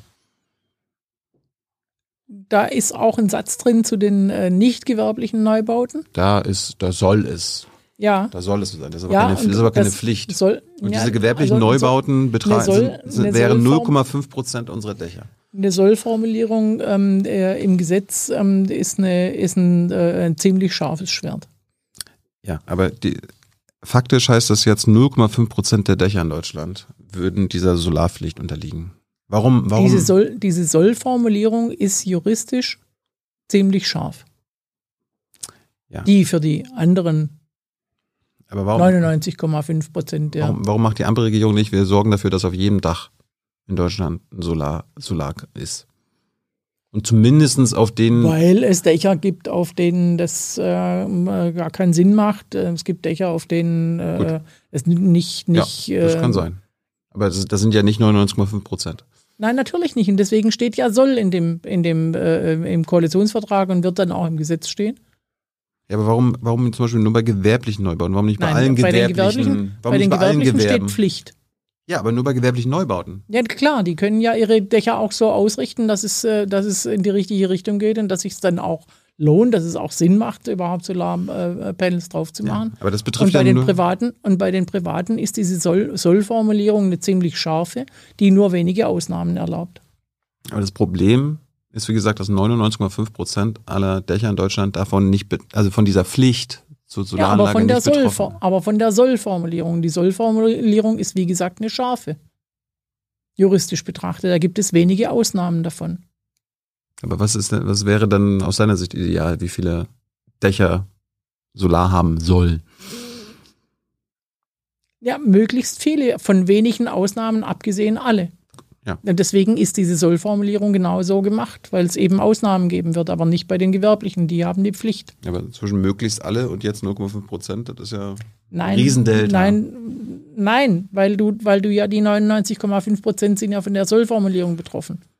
Und bei denen sind nur wenige Ausnahmen ermöglicht. Und wenn ich jetzt wenige Ausnahmen sage, sage dann meine ich nicht irgendwie die Hälfte, also ist, sondern ein geringer Anteil. Und du sagst aber ja, es betrifft nur die 0,5 Prozent. Das stimmt ja aber nicht. Die Pflicht, ja. Ja, und die Sollformulierung betrifft die anderen und die erlaubt nur wenige Ausnahmen. Hm. Und du antwortest aber, ja, aber die 99,5 Prozent sind ja gar nicht betroffen. Doch, von der Sollformulierung. Aber du räumst auch schon ein, dass es, dass es dass zu wenige Dächer betroffen sein werden. Auch. Nein, habe ich nicht. Habe ich nicht eingeräumt. Ja, du hast gesagt, möglichst alle, also möglichst ja. alle Dächer. Ab aber, aber das ist ja jetzt nicht das, was ihr doch, ausverhandelt habt. Doch, von Ausnahmen abgesehen, möglichst alle Dächer, ist, steckt in dieser Soll-Formulierung. Das ist eine juristische Formulierung. Hm. Gut. Wir wollen, dass möglichst alle Dächer, vor allem natürlich auf Neubauten, mit Solarpanels ausgestattet werden. Aber ihr könntet da auch ein Gesetz machen, wo zum Beispiel alle Bauten, Häuser, des Bundes, der Länder, der Kommunen, also staatliche äh, Besitztümer, dass die Solar bekommen. Ja, die sowieso. Ist ja auch nicht. Ja, aber das muss man ja nicht in, in, in, in, in ein Gesetz schreiben, sondern das kann man ja selber machen. Ja, es sind Investitionen, die wir selber auf den Weg bringen. Ja, aber das, das müssen Wir bauen ja keine Windräder zum Beispiel, die investieren wir nicht. Ja, aber, ja, aber die Gebäude von einem Ministerium, ja, von einem, von einem Rathaus und so weiter, die sind ja schon da. Ja, klar. Da könnte man denen ja sagen, okay, jetzt macht mal Solar rauf. Und nicht, ja. guckt mal. Also, Das, das könnte man vereinbaren, aber für die unterschiedlichen Ebenen nicht. Ansonsten müsste man es bezahlen. Mhm. Also nicht nur eine Förderung, die kriegen ja sowieso schon Förderung für, so, äh, für Solaranlagen, mhm. sondern man müsste es dann bezahlen. Wenn der Bund ein Gesetz beschließen würde, dass alle öffentlichen Bauten mit Solaranlagen ausgestattet sein müssen, dann müsste der Bund es auch bezahlen. Das ist aber nicht unsere Idee von ähm, äh, Ebenen, sondern ich meine, man kann mit so einer Solaranlage gutes Geld verdienen dann ist es im Interesse eigentlich jedes Rathauschefs, seine Schulen und seine Turnhallen und sein Rathaus mit einer Solaranlage zu versorgen. Mhm. dazu müssten aber viele Kommunen auch in der Lage sein, das zu finanzieren. Äh, da sind wir beim ÖPNV. Der wird ja meistens von den Kommunen getragen, also öffentlicher Personennahverkehr. Äh, da hatte ich jetzt gelesen, war ich, fand ich nämlich toll in eurem SPD-Programm. Mhm. Ihr habt euch ja mit den, mit der, mit den Altschulden der Kommunen ja. beschäftigt.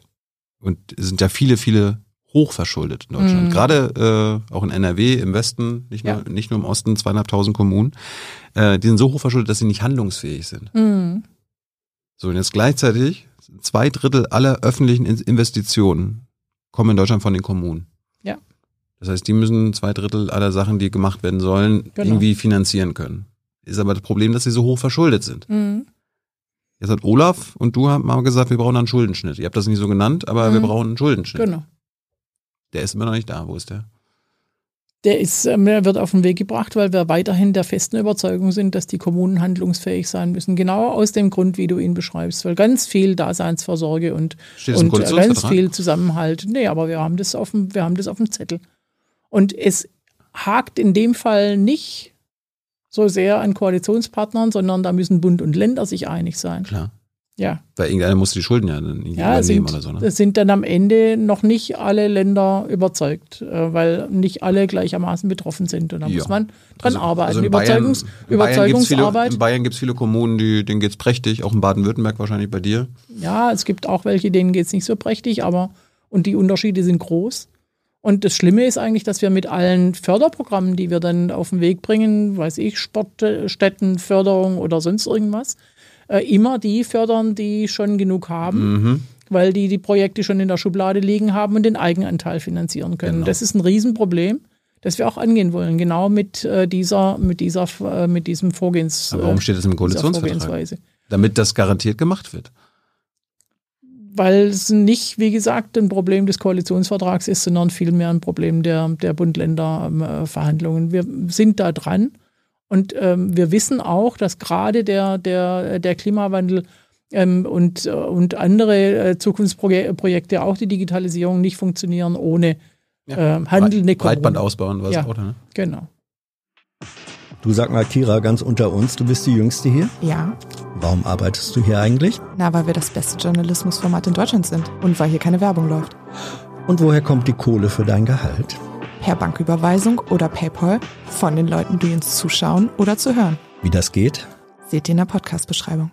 Wie lange müssen wir darauf warten, dass die Kommunen ihre Schulden loswerden? nicht alles am gleichen Tag, aber wir sind dran. Die nächsten drei Jahre? Ja, ist der Plan, ganz klar. Schuldenschnitt. Das, das ist der Plan. Wir reden schließlich schon lange genug drüber. Und es wird für die Kommunen nicht einfacher, weil das hat ja auch einen strukturellen Grund. Das sind nochmal Sachen, die man dann überlegen muss. Der Schuldenschnitt ist das eine. Das andere ist, dass die Kommunen höhere Lasten ähm, äh, im, im, Sozialhaushalt haben als andere, weil sie eben eine besondere äh, Sozialstruktur auch haben. Falls ihr Fragen habt an Saskia, her damit in den Live-Chat oder über Twitter. Hans kommt am Ende und ähm, stellt sie dir. Ich glaube, eine Frage wird hundertprozentig sein, warum sitzt du überhaupt im Rollstuhl? Oh, das ist äh, nur vorübergehend, ich habe mir den Fuß gebrochen. Blöde Sache. Wie geht das? Bin Was? die Treppe runtergefallen. Es gibt Leute, die geben wirklich viel, viel Geld aus, gehen Paragliden oder Skifahren oder um sich weh zu tun. Ich, von einfach, runter. ich bin einfach nur ausgerutscht, zack. Es ist so schnell was Furchtbares passiert. Ich hoffe, du hast nicht. Schmerzen. Nee, nicht im Moment und auch äh, schon länger nicht mehr. Gut. Es ist gut operiert und es ist auf einem guten Weg. Gute Besserung. Dankeschön.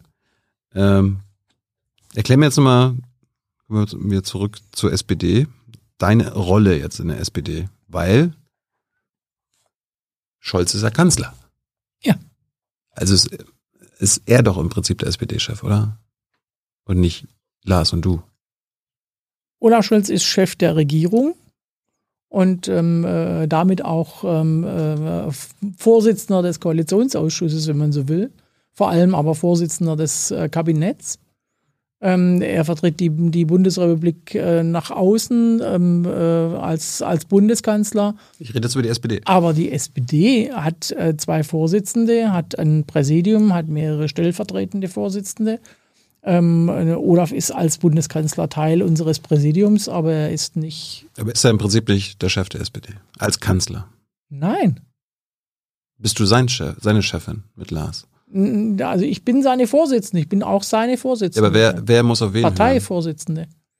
Ja, also wenn wenn wenn, es in der Politik so hierarchisch zuginge, dass es darum geht, wer auf wen hören muss und wer wem was zu sagen hat, dann würde, glaube ich, nicht viel bei rumkommen. Aber wie ist denn wir, die, wie ist denn die Hierarchie? Gibt es keine Hierarchie? Es gibt keine Hierarchie. Na. Es gibt denn, na also.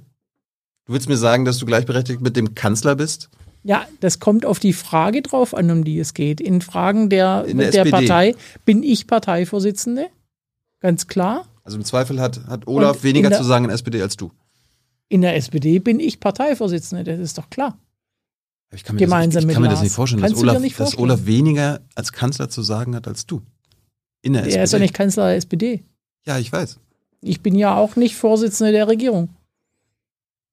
Sondern das ist Olaf. Es sind ja ganz unterschiedliche Rollen, sind auch unterschiedliche Fragen. Wenn es darum geht, wie in der Ampel äh, miteinander agiert wird, dann hat Olaf natürlich das letzte Wort. Er hat die Richtlinienkompetenz, das kannst du ja alles im Grundgesetz nachlesen. Und ich bin Teil der Koalition. Ich habe den Koalitionsvertrag äh, geschlossen und unterschrieben. Hm. Aber also in die Partei hinein wirke ich als Vorsitzende. Wozu braucht Olaf Scholz dich? Ja, wie gesagt, wir haben ja gemeinsam den Koalitionsvertrag nicht nur erarbeitet, sondern auch unterschrieben. Also braucht er mich auch sowohl. Ja, Koalitionsverträge ähm, machst du alle vier Jahre. Naja, und alle vier Wochen haben, haben wir Koalitionsausschuss. Dafür braucht er dich, dass du dann da bist. Nein, aber weil du jetzt gesagt hast, in dem Zusammenhang. In der Regierung habe ich diese Rolle und ansonsten habe ich die Rolle als Parteivorsitzende das eigenständige Profil der Sozialdemokratie zu erhalten und ja. weiterzuentwickeln, gemeinsam mit unseren Mitgliedern auch auf äh, neu auftauchende Fragen, neue Antworten zu äh, arbeiten, ähm, außerhalb der Koalitionslogik, sondern mhm. eben für uns als Sozialdemokratie. Und ähm, das ist äh, natürlich für Olaf Scholz auch ganz entscheidend, dass die SPD diese Rolle auch weiter spielen kann. Wenn mir jetzt medial oder politisch so vorkommt, dass ihr einfach dazu da seid, ihn zu verteidigen, so ein bisschen Pressesprecher zu spielen und äh, den Rücken frei zu halten, dann ist das eine falsche, ein falscher Eindruck. Oder Schulz hat einen ganz hervorragenden Pressesprecher, mehrere sogar als äh, Bundeskanzler und deswegen braucht er uns nicht, ähm, weder als Sprecher noch als Pressesprecher. Ähm, dass wir über die Regierungspolitik sprechen und dass wir die ähm, auch in Teilen erklären, wenn das notwendig ist. Das ist selbstverständlich. Ja, aber Kritik höre ich jetzt nicht von dir. Aber naja, also. Das ist doch unmöglich, dass, ein, äh, dass eine Regierung alles so macht, wie ihr als Partei das wollt. Absolut. Dann höre ich aber keine Kritik jetzt an von Saskia Esken, der SPD-Vorsitzenden, an den SPD-Kanzler. Höre ich nicht. Also du hast jetzt eine Menge Kritik daran gehört, warum kein Tempolimit kommt oder warum. Ach so, das war ähm, immer Kritik an Scholz. Die Steuerung, nein. Ach so. Warum? Aber warum sollte ich den Olaf Scholz kritisieren? Ja, vielleicht, der macht doch bestimmt Dinge, die ihr jetzt nicht als SPD gut findet. Weil er die Dinge machen muss oder so weiter? Möglicherweise macht sogar ich manchmal Dinge, die er nicht gut findet und dann reden wir miteinander. So ist das in ja, solchen in, Zusammenhängen. Intern, aber so extern kommt es immer so rüber, als ob, als ob du ihm immer den, den Rücken frei hältst. Ich habe jetzt nur in den letzten Rücken. Monaten nichts gesehen, wo, wo du mal sagst, also da muss ich mich mal distanzieren von den. Wenn es mal notwendig ist, dann würde Olaf Scholz, glaube ich, mir den Rücken auch frei halten. So gehört sich das. Aber es, also wenn ich, wenn es notwendig ist, Kritik zu äußern, dann tue ich das aber ganz sicher nicht äh, hm. in den Medien. Warum auch? Hast du das, wir haben andere Kanäle, wie, wie, wir miteinander sprechen können. Wir hatten ja gerade Klima als Thema. Hast du ihm denn intern mal kritisiert für seinen Nazi-Vergleich in Sachen Klimabewegung? Das ist eine Interpretation dessen, was er da gesagt hat, die ähm, äh, möglich ist, aber nicht, aber nicht zwingend und ähm, ja. ähm, nein. Wollen wir, wollen wir mal reingehen?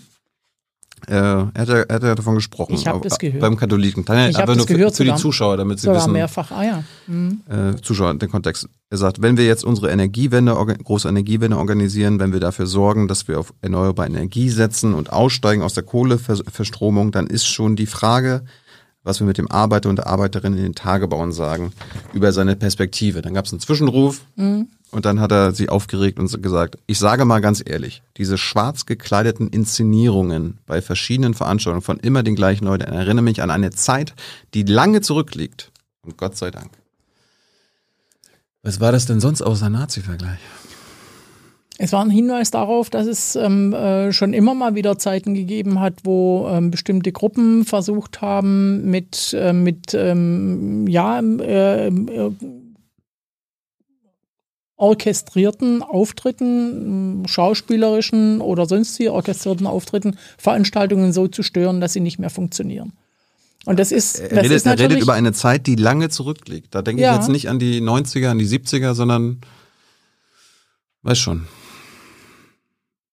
Also diese, wie gesagt, diese Interpretation kann man machen, ist auch, ist auch sofort massiv hochgezogen worden. Ich halte die nicht für valide, aber ich, ich, ich sage ganz deutlich, dass wir in einer, in einer, äh, in einer Phase auch unserer, in einer Zeit angekommen sind in unserer Demokratie, wo es immer schwieriger wird, äh, Debatten zu führen. Und das hat auch damit zu tun, dass ähm, auf die Art und Weise ähm, äh, ähm, sehr unnachgiebig, aber vor allem sehr strukturiert Veranstaltungen gestört werden. Wenn wir, wenn wir, zu anderen Zeiten hatten wir das Riesenproblem, dass das, was äh, Regierungen tun und das, äh, was, ähm, äh, was ähm, äh, die Mächtigen tun, in hohem Maße intransparent war und dass es äh, auch notwendig war, ähm, auf die Art und Weise reinzugehen. Ähm, das ist heute nicht mehr der Fall. Auch darüber bin ich sehr froh, dass diese Zeit überwunden ist dass wir heute in hohem Maße Beteiligungsmöglichkeiten haben und dass wir vor allem in hohem Maße Transparenz haben und dass wir ähm, äh, durch eine aufmerksame Mediengesellschaft, aber auch eine ähm, aufmerksame Öffentlichkeit äh, immer wieder natürlich auch in Erklärungsnöte äh, kommen und in, äh, in äh, es notwendig haben, unsere Politik auch besser zu erklären. Das ist richtig und gut. Aber, das, aber, wen, das, wen hat das, er denn jetzt gemeint mit dieser schwarz gekleideten Inszenierung von immer den gleichen Leuten, die ihn an eine Zeit erinnern, die lange zurückliegt?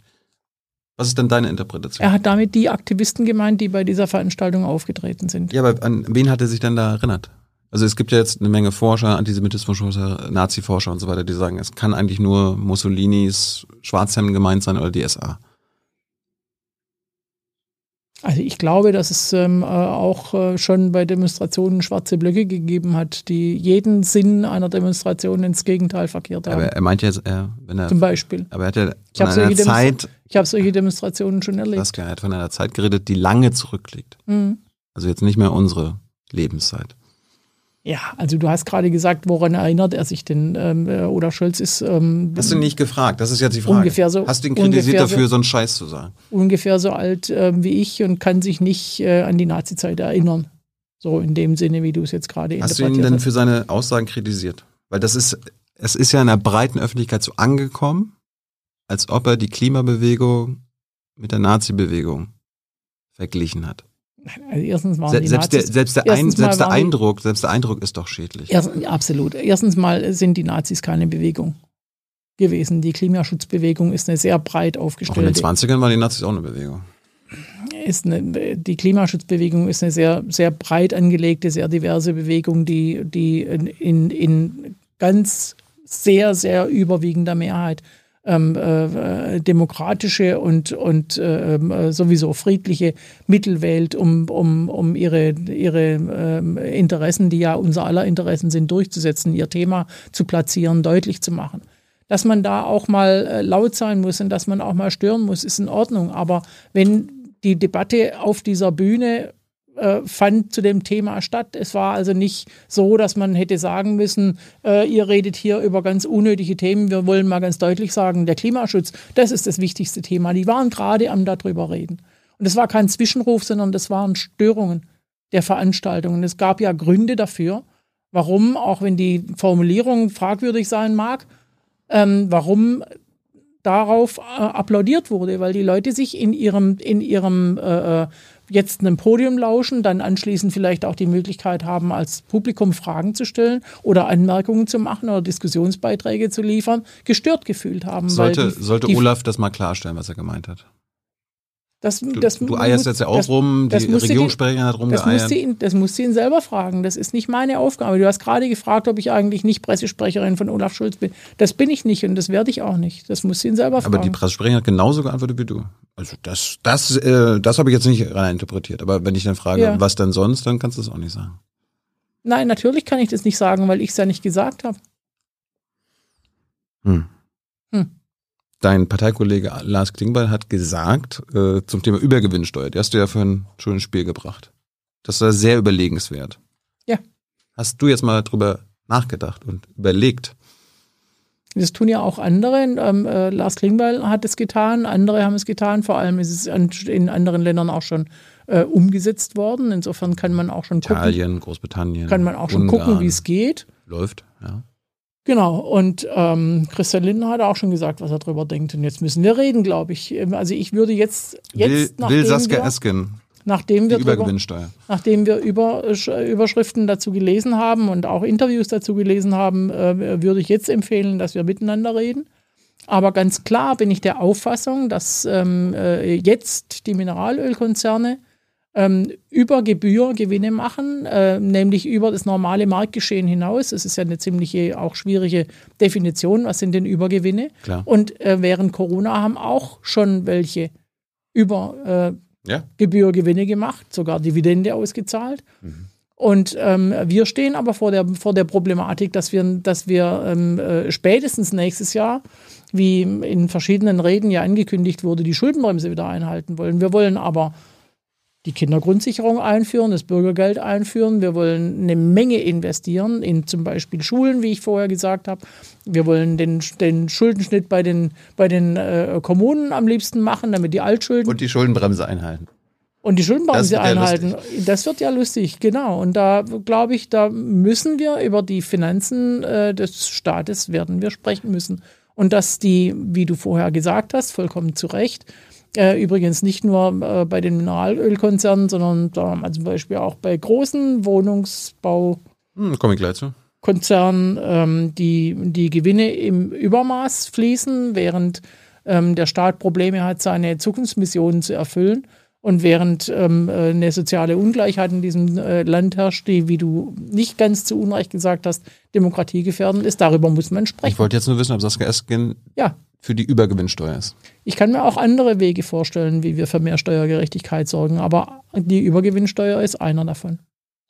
Aber willst du das jetzt einbringen und dafür kämpfen? Es gibt auch die Möglichkeit, eine höhere Steuer auf sehr hohe Einkommen äh, zu erheben. Auch das wäre, Ja, aber das ist ja ausgeschlossen mit der FDP. Das haben wir doch vorhin schon besprochen. das äh, hast ja gehört, was äh, Christian Lindner zur Übergewinnsteuer gesagt hat. Es scheint ja auch ausgeschlossen zu sein. Hat er auch sehr deutlich Nein gesagt dazu. Wir müssen aber darüber reden. Wir werden darüber reden müssen, wie das alles zusammengehen soll.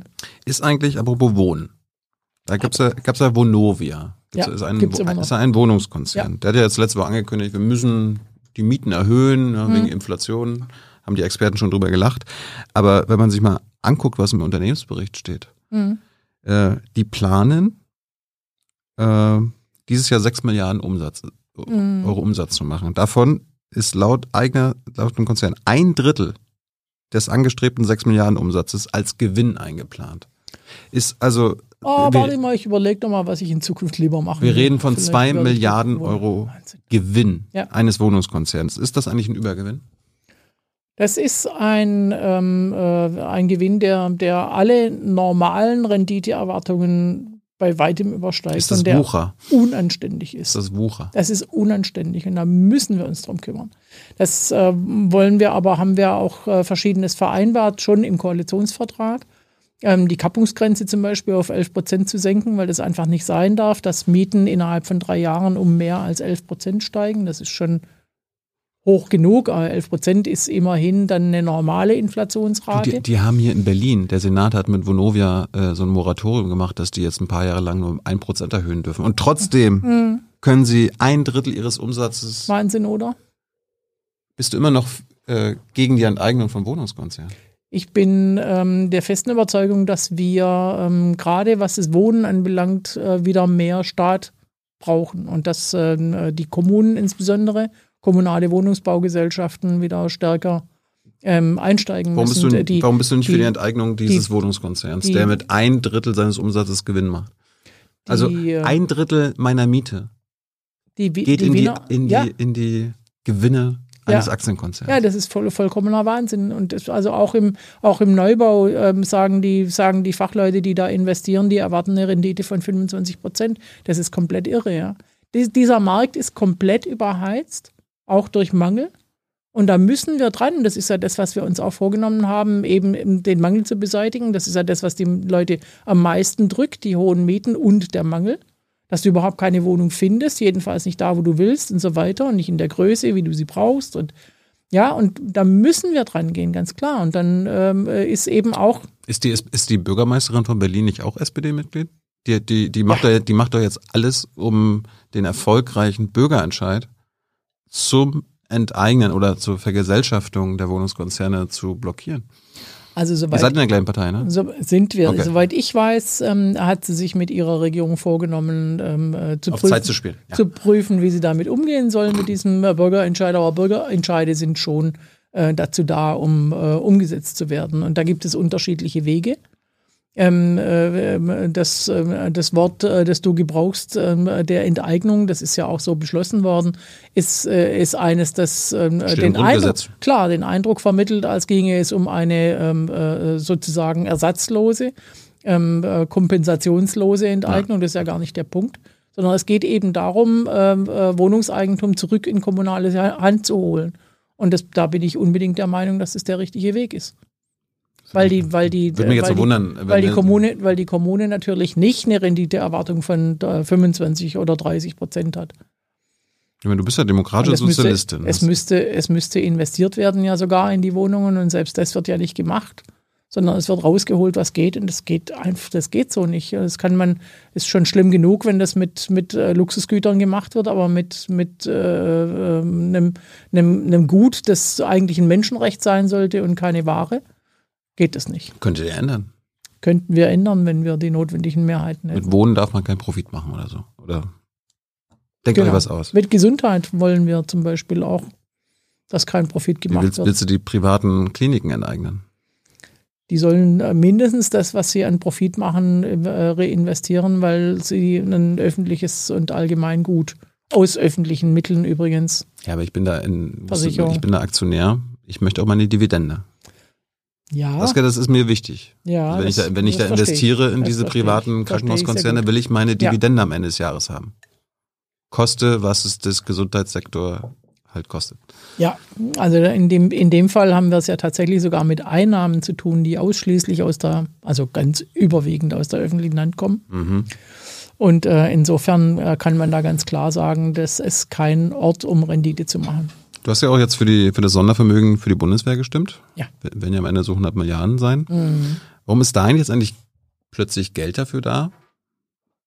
Äh, wenn wenn, plötzlich da. wenn uns jahrelang immer werden. gesagt wurde, dass kein Geld da ist. Und wir, Naja, also ähm, es ist jetzt ähm, äh, letztes Jahr für die Corona-Hilfen äh, sind ähm, ähm, 130, glaube ich, Milliarden da gewesen, ja. Wo man auch gesagt hat, wo kommt denn jetzt plötzlich das Geld her? Ja, woher? Diese, na, dieser Staat ist ganz offensichtlich doch in hohem Maße handlungsfähig, aber die 100 Milliarden jetzt, die 130 im letzten Jahr, die waren echt auf der hohen Kante und ähm, äh, sind aber auch natürlich durch dann ähm, äh, europäische äh, Regelungen ähm, miteinander auch möglich gemacht worden, äh, der Schuldenaufnahme, aber die 100 Milliarden für Sondervermögen werden ja aufgenommen. Das sind da Sonderschulden, die aufgenommen werden. Gibt ja immer Leute, die sagen, wie, wieso sagt ihr, Sondervermögen sind doch Sonderschulden? Ja, werden Schulden aufgenommen und dann hat man die und dann ist es ein Vermögen. Aber wenn, wenn der Wille da ist, dann ist auch ein Weg da, um das zu finanzieren. Das äh, ist aber auch deshalb möglich gewesen, weil wir in diesem Jahr noch eine, in einer Ausnahmesituation von der Schuldenbremse leben. Jetzt sind wir aber auch in der Klimaausnahmesituation. Mhm. Warum sind denn für so eine militärische Ausnahmesituation 100 Milliarden da? Aber das weit größere Problem für die gesamte Menschheit, für unseren Planeten, für unsere Zukunft ist ja der Klimawandel. Ja, Warum ist da nicht das, warum sind da nicht auch 100 Milliarden da? Warum sind da nicht 1000 Milliarden da?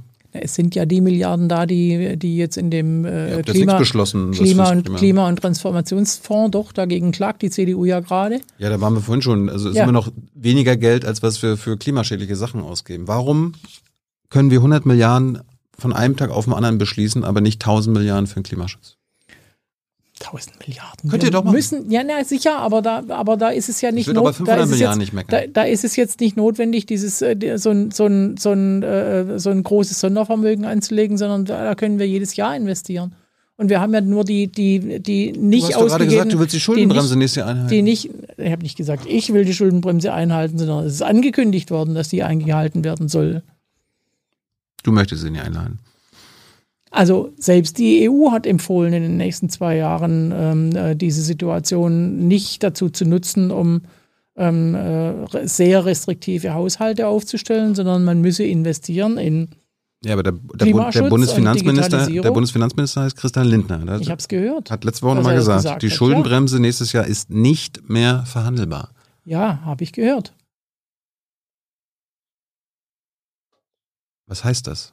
Dass ich es gehört habe und dass wir drüber reden müssen. Ja, wir, müssen wir müssen, ich habe es vorher schon gesagt, ich kann es auch gerne nochmal sagen, wir müssen sowohl über das nächste Jahr als auch über die weiteren Jahre ähm, dieser Regierung reden, wie finanzieren wir das, was wir uns vorgenommen haben. Das steht im Auch Koalitionsvertrag. unter den, oh nein, auch und nein, e- eben nicht und vor allem nicht unter den veränderten Bedingungen.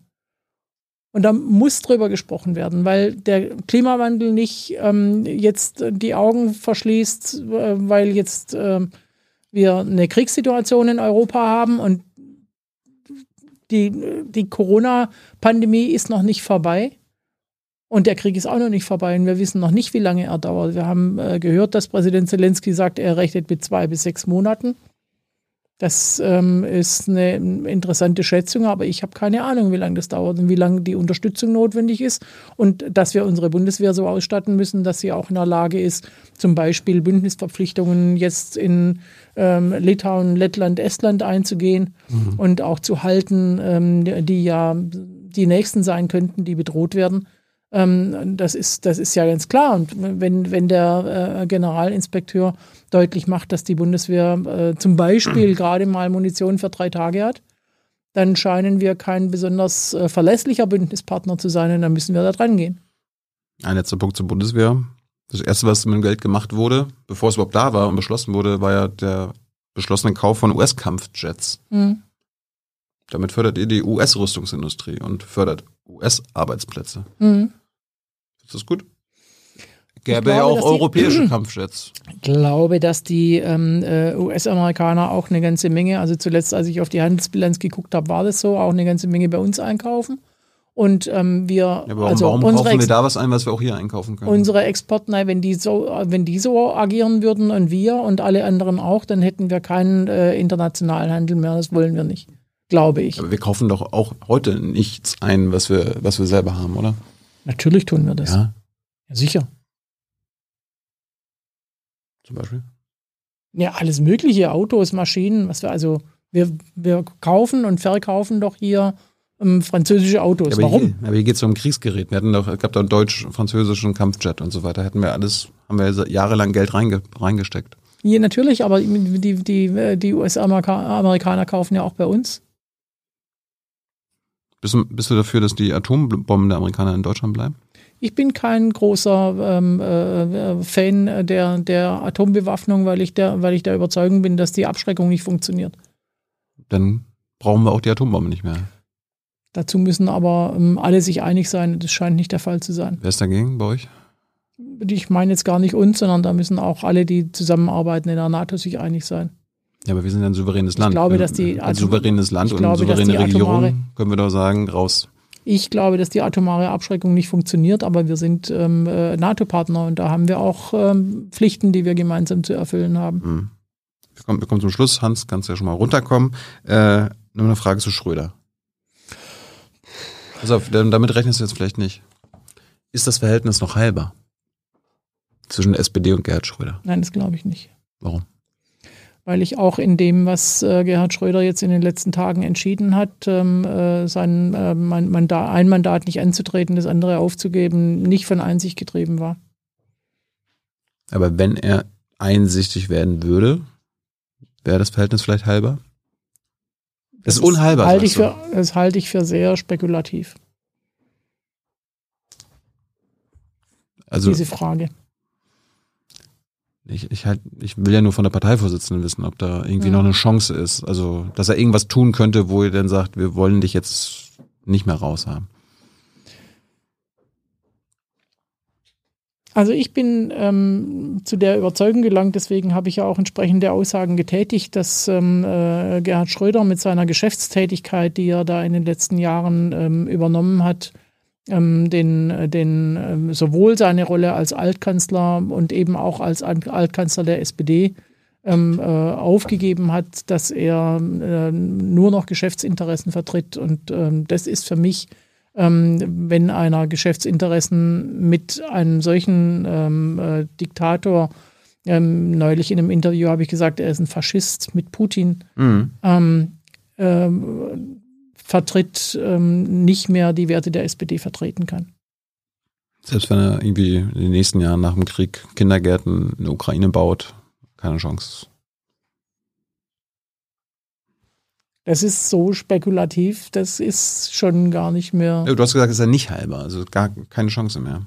Ich glaube, dass das Vertrauen ziemlich stark zerstört ist. Mhm. Du hast ja in dem Interview, was du gerade angesprochen hast, äh, Putin als diesen Autokraten bezeichnet, der unser Feind ist. Mhm.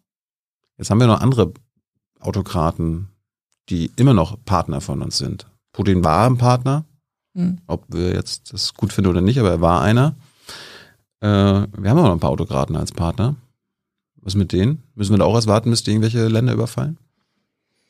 Bis wir zu der Einsicht gelangen, Ich glaube, dass unsere, unsere, Chinesen Außen, unsere Außenpolitik und unsere Außenhandelspolitik ähm, sehr viel stärker auf diese, auf diese Themen auch Rücksicht nehmen muss, als das, als das in der Vergangenheit der Fall gewesen ist. Dass wir sehr stark, ähm, stärker, wesentlich stärker wertegeleitet sein müssen in dem, was wir da tun.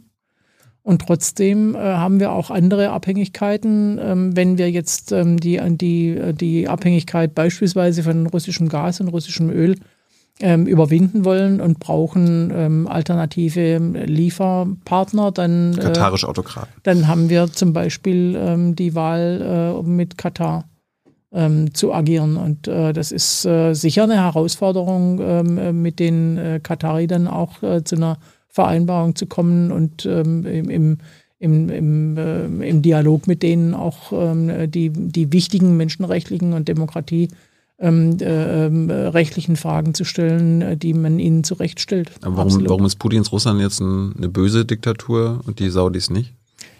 Der Überfall auf die Ukraine und auch ähm, die, die, äh, die Begründung für diesen Überfall auf die Ukraine hat tatsächlich ähm, äh, alles Makulatur werden lassen, was da vorher noch gewesen ist, an, an äh, Unterstellungen, man könne durch äh, Annäherung da irgendeine Form einig. von. Die Ja, Frage war nach Saudis.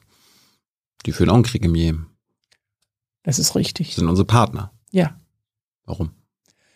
Ja, weil wir, weil wir äh, in, in, diesen, in diesen Zusammenarbeiten über, über lange Jahre ähm, äh, Vorgehensweisen gefunden haben, wie wir, wie wir ähm, äh, damit umgehen, äh, immer wieder auch deutlich machen, äh, ähm, welche, welche äh, Handlungsweisen wir ähm, äh, verurteilen, welche natürlich ähm, äh, kriegerischen, ähm, aber auch im Land die Verletzung der Menschenrechte gegenüber den eigenen Staatsbürgern, aber vor allem gegenüber den fremdländischen Arbeitern, die dort und Arbeiterinnen, die dort tätig sind. Das immer wieder anzusprechen, ist, ist ganz klar ähm, dringend notwendig und muss auch äh, immer wieder ähm, äh, in Frage stellen, mit wem wir Handel treiben. Das muss auch immer wieder eine Frage sein, ganz klar. Wir müssen uns auch in die Lage versetzen, dann auf so eine Situation zu, regieren, äh, zu reagieren und zu sagen, das ist der, der Punkt, wo sich jetzt hin entwickelt hat, wo wir nicht mehr weiter, nicht mehr weiter Handelspartner sein können. Wir müssen einen alternativen Lieferweg haben. Davon reden wir ja auch schon eine ganze Zeit jetzt. Wir haben äh, Lieferkettenabhängigkeiten, die, die inakzeptabel sind und die uns bis zur Handlungsunfähigkeit an bestimmte Partner binden. Zum Schluss eine Frage aus dem ähm, FAZ-Interview war das ja. Da, da wurdest du gefragt, wie könnte ein Frieden in der Ukraine aussehen? Hast du gesagt, Friede ist nur möglich, wenn die russischen Streitkräfte das Land verlassen.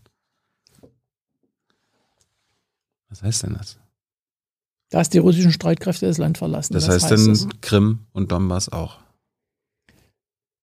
Das ukrainische Staatsgebiet darf nicht von russischen Streitkräften beherrscht werden. Und äh, derzeit haben wir eine Situation, dass bald 20 Prozent des ukrainischen Staatsgebietes von russischen Streitkräften und russischen mittlerweile auch dann in Teilen Verwaltungskräften und äh, anderen beherrscht wird. Aber das, der Punkt ist ja selbst Zelensky und die ukrainische Regierung, du ja. sagst ja selbst, sie müssen das souverän und eigenständig entscheiden, klar. Genau. Aber wenn Zelensky auch schon sagt, so, naja, Krim, Donbass, äh, wenn wir jetzt das Angebot bekommen, so wieder wie vor, vor dem Überfall, dann, dann nehmen wir das Angebot an, hat er ja angedeutet.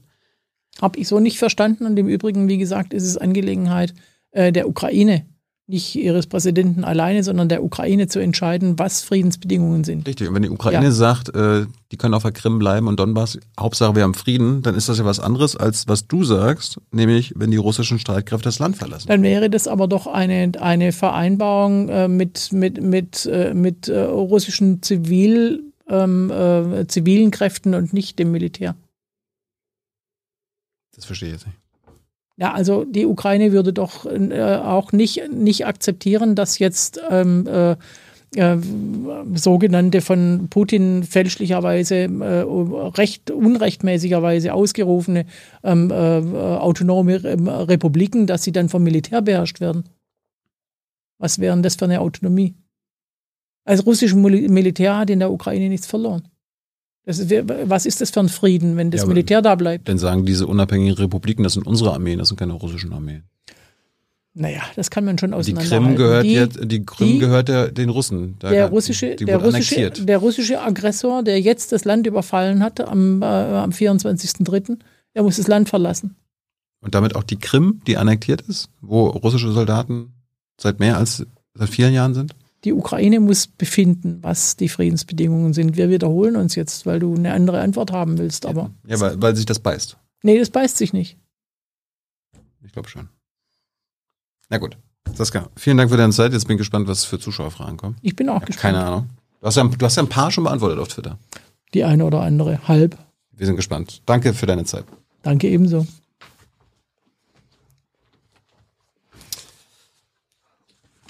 Ja, es gab eine ziemlich intensive Diskussion im Chat äh, über dieses äh, Scholz-Zitat mit den lang zurückliegenden äh, Zeiten. Da ging es darum, hast du den Nazis abgesprochen, dass sie eine Bewegung gewesen seien oder hast du gesagt, das war keine Bewegung, die sich für Klimaschutz einsetzt? Es war mit Sicherheit keine soziale Bewegung, sondern das war eine, Be wenn man sie als Bewegung bezeichnet. Also ich habe einen anderen Begriff von Bewegungen. Aber München wurde von den Nationalsozialisten als Hauptstadt der Bewegung bezeichnet. Ja, sie haben sich selber als Bewegung begriffen. Ja, natürlich haben sie sich äh, definiert und äh, begriffen als Bewegung, aber mein, mein Begriff von Bewegung ist das nicht. Das war ja keine, keine Bewegung des Volkes. Hm. Von Teilen des Volkes offenbar ja doch, ne? Sie sind ja nicht nicht gewählt worden. Ja, da war eine Menge, ähm, mhm. äh, da war eine Menge Einschüchterung und Angstmache ähm, mit dabei. Ja, also, das war eine, also was die, was die äh, SA in den Zeiten getrieben hat, war, war äh, Zerstörung der Demokratie auf, äh, auf, auf nicht demokratischem und gewalttätigem Wege. Ähm, ja, äh, aber äh, Entschuldigung, der, die Situation nach der sogenannten Machtergreifung äh, mhm. äh, 33, als dann äh, in den Folgejahren tatsächlich ein diktatorisches System etabliert war, das ist eines. Aber der Weg hin zur Machtergreifung ja. war, äh, da war doch Bewegung, auch von Teilen des Volkes. Die Nazis haben sich ja nicht einfach selbst an die Macht gebracht. Da war doch Bewegung dahinter. Er ist eine Bewegung gewesen, die die, äh, die äh, jüdische Geschäfte äh, beschädigt hat, die ja. Veranstaltungen des politischen Gegners mit, mit, äh, mit brutaler Brachialgewalt gestört hat, ähm, die, äh, die äh, Leute auf der Straße verfolgt und ähm, auch ermordet haben. Also so eine Art von Bewegung eben. Mhm. Also doch Bewegung, aber eben nicht, nicht Nein, positiv das war definiert. Jetzt, das so. war jetzt echt ironisch gemeint. Das, also ich finde diesen Begriff nicht angebracht. Na gut. und dass München als Hauptstadt der Bewegung definiert wurde. Aber doch nicht von anderen, sondern von denen selbst. Ja, na gut. Äh, das wird vielleicht für Historiker dann auch nochmal eine interessante Debatte zu, zum Vertiefen sein. Ähm, Twitter, du hast da schon, es kommen ein paar Fragen, ähm, die von Twitter äh, jetzt abgeleitet sind. Zum Beispiel wird gefragt, was sagst du beziehungsweise die SPD zu der Bewegung? Achtung, ich mhm. bin Hashtag, ich bin armutsbetroffen. Immerhin 145.000 Tweets sind eine ganze Menge. Äh, geschilderte Armutsberichte. Wie geht ihr damit um? Die Armut in Deutschland ist ein, ein, ein, ein beschämender Zustand, äh, den wir überwinden müssen. Das ist Aufgabe des Sozialstaats. Es ist aber vor allem auch Aufgabe natürlich der, der, äh, ähm, äh, der äh, Arbeitsgesellschaft, dass eben ähm, äh, Menschen von ihrer Hände Arbeit leben können und diejenigen, die nicht in der Lage sind zu arbeiten, die entsprechende Unterstützung äh, des Staates bekommen, dass Kinder die besten Chancen bekommen durch ein Bildungssystem, das auch wirklich Nachteile ausgleicht. Das ist unsere Aufgabe. Und äh, diese, diese äh, jeweils einzelnen Schicksale, die natürlich durchaus mit äh, strukturellen Problemen auch äh, begründet sind, ähm, äh, vorgetragen zu bekommen, ist für uns wichtig ähm, so wie ähm, zweimal äh, MeToo über den, mhm. über den, äh, nicht nur über Twitter, sondern auch andere. Ist das gut, dass es so eine, ich sag, äh, so eine, sagen wir, Twitter-Bewegung gibt? Die, die unterstützt du. Findest ja, du richtig? Mhm. Na klar. Ähm, warum redet eigentlich Karl Lauterbach ständig über Long-Covid und dann gibt's nur lächerliche 5 Millionen Euro für Therapieforschung bei über 2 Millionen Kranken in Deutschland. Wird diese Erkrankung Long-Covid von der SPD nicht ernst genommen, wenn man sich die Zahlen anguckt? Ja, doch, ich glaube schon, aber, aber die, die, die Konkurrenz der, um die Forschungsgelder ist, äh, ist eine große. Insofern, das ist ein wichtiges Thema. Es ist vor allem deshalb wichtig, darüber zu reden, ähm, weil eben viele ähm, der Überzeugung sind, heute habe ich es gelesen von einem mhm. ähm, äh, sogenannten Experten, äh, dass Corona eine Atemwegserkrankung sei. Und das ist einfach falsch. Man muss sich klar machen, dass Corona erstens eine Multiorganerkrankung ist, die sehr schwerwiegend sein kann und die vor allem auch langfristige Folgen haben kann. Nicht Dann nur. Braucht es doch aber mehr als diese die, paar Millionen. Es braucht für alles mehr als ein paar Millionen, aber wir müssen, äh, da wird Forschung betrieben, da wird auch international Forschung betrieben. Wir müssen die Aufmerksamkeit auch dafür haben. Und deswegen bin ich dem äh, Bundesgesundheitsminister auch dankbar, dass er diese Aufmerksamkeit immer wieder versucht zu erzeugen. Ich Caroline würde, Preisler zum ja. Beispiel tut es auch als Betroffene. Frage. Ich würde von Frau Esken gerne wissen, wie man sich in der SPD vorstellt, Nichtwähler wiederzugewinnen. Ja. Ja, es ist eine, eine, eine schleichende Bewegung ähm, äh, der, der Wahlbeteiligungen nach unten, die, die äh, immer erschreckender wird. Ähm, es ist in, in gewisser Weise eine Abstimmung mit den Händen. Mit den Händen, mit den Füßen, ja. denn der Eindruck ähm, ist entstanden, dass man ohnehin nichts verändern könnte. Ähm, Thilo und, uns, und ich haben vorher über, über äh, das, äh, das Empfinden, wachsende Empfinden gesprochen, dass man äh, nicht Mitglied einer Partei wird, nicht Mitglied einer, einer Gewerkschaft wird, sich nicht äh, im Betriebsrat organisiert, weil es ja ohnehin nichts bringt, weil jeder auf sich zurückgeworfen ist. Das ist eine Entwicklung in unserer Gesellschaft, die wirklich dramatisch ist und die wir umdrehen müssen. Wir mhm. müssen wieder deutlich machen, gerade auch jungen Menschen. Deswegen ist es so wichtig, dass wir Jugendbeteiligung, dass wir Jugendgemeinderäte äh, und solche Dinge einrichten, dass junge Menschen erfahren, ich kann vor allem in Zusammenarbeit mit anderen was erreichen. Ich kann was verändern für mich. Ich habe in meiner Jugend, ich war 18, 19 Jahre alt, erreicht, dass ein Jugendhaus eingerichtet wird profitiert davon hat eine Generation nach mir. Da war ich dann aus dem Jugendhausalter äh, schon raus. Aber ich habe was erreicht. Und das hat mich tatsächlich auch ange, ähm, äh, äh, angemacht, dafür Politik machen zu wollen, weil ich gesehen habe, man kann was tun in NRW sind weniger als 50 Prozent der Wahlberechtigten zur Wahl gegangen. Ne? Ja, ja. Da war eine Frage, ab wann muss man solche Wahlen eigentlich für ungültig erklären, wenn das so ist? Das, äh, solche, solche Quoren kennt unsere, kennt unsere Verfassung nicht, aber es muss uns hochgradig beunruhigen, diese geringe Wahlbeteiligung die ja aber am Ende nicht nur, nicht nur eine, ein, ein Versagen der, der, der, der Wahl ist, sondern auch ein, ein, äh, eine nicht, auch? auch nicht, eine nicht, nein, ich meine, man versagt nicht nur dem, der Politik die Wahl, sondern man mhm. versagt ihr auch die Beteiligung. Das heißt, man mischt sich nicht mehr ein, weil man sagt, es bringt ja sowieso nichts, es ändert sich ja sowieso nichts. Das ja, ist eine das Sache, die, die auch. von Menschen ist? Bitte? Wenn das aber offenbar eine Erfahrung von Menschen ist, sie erfahren das Wirken oder auch Nichtwirken der Politik offenbar so, dass sie sagen, ob ich wähle oder nicht, ändert sowieso nichts.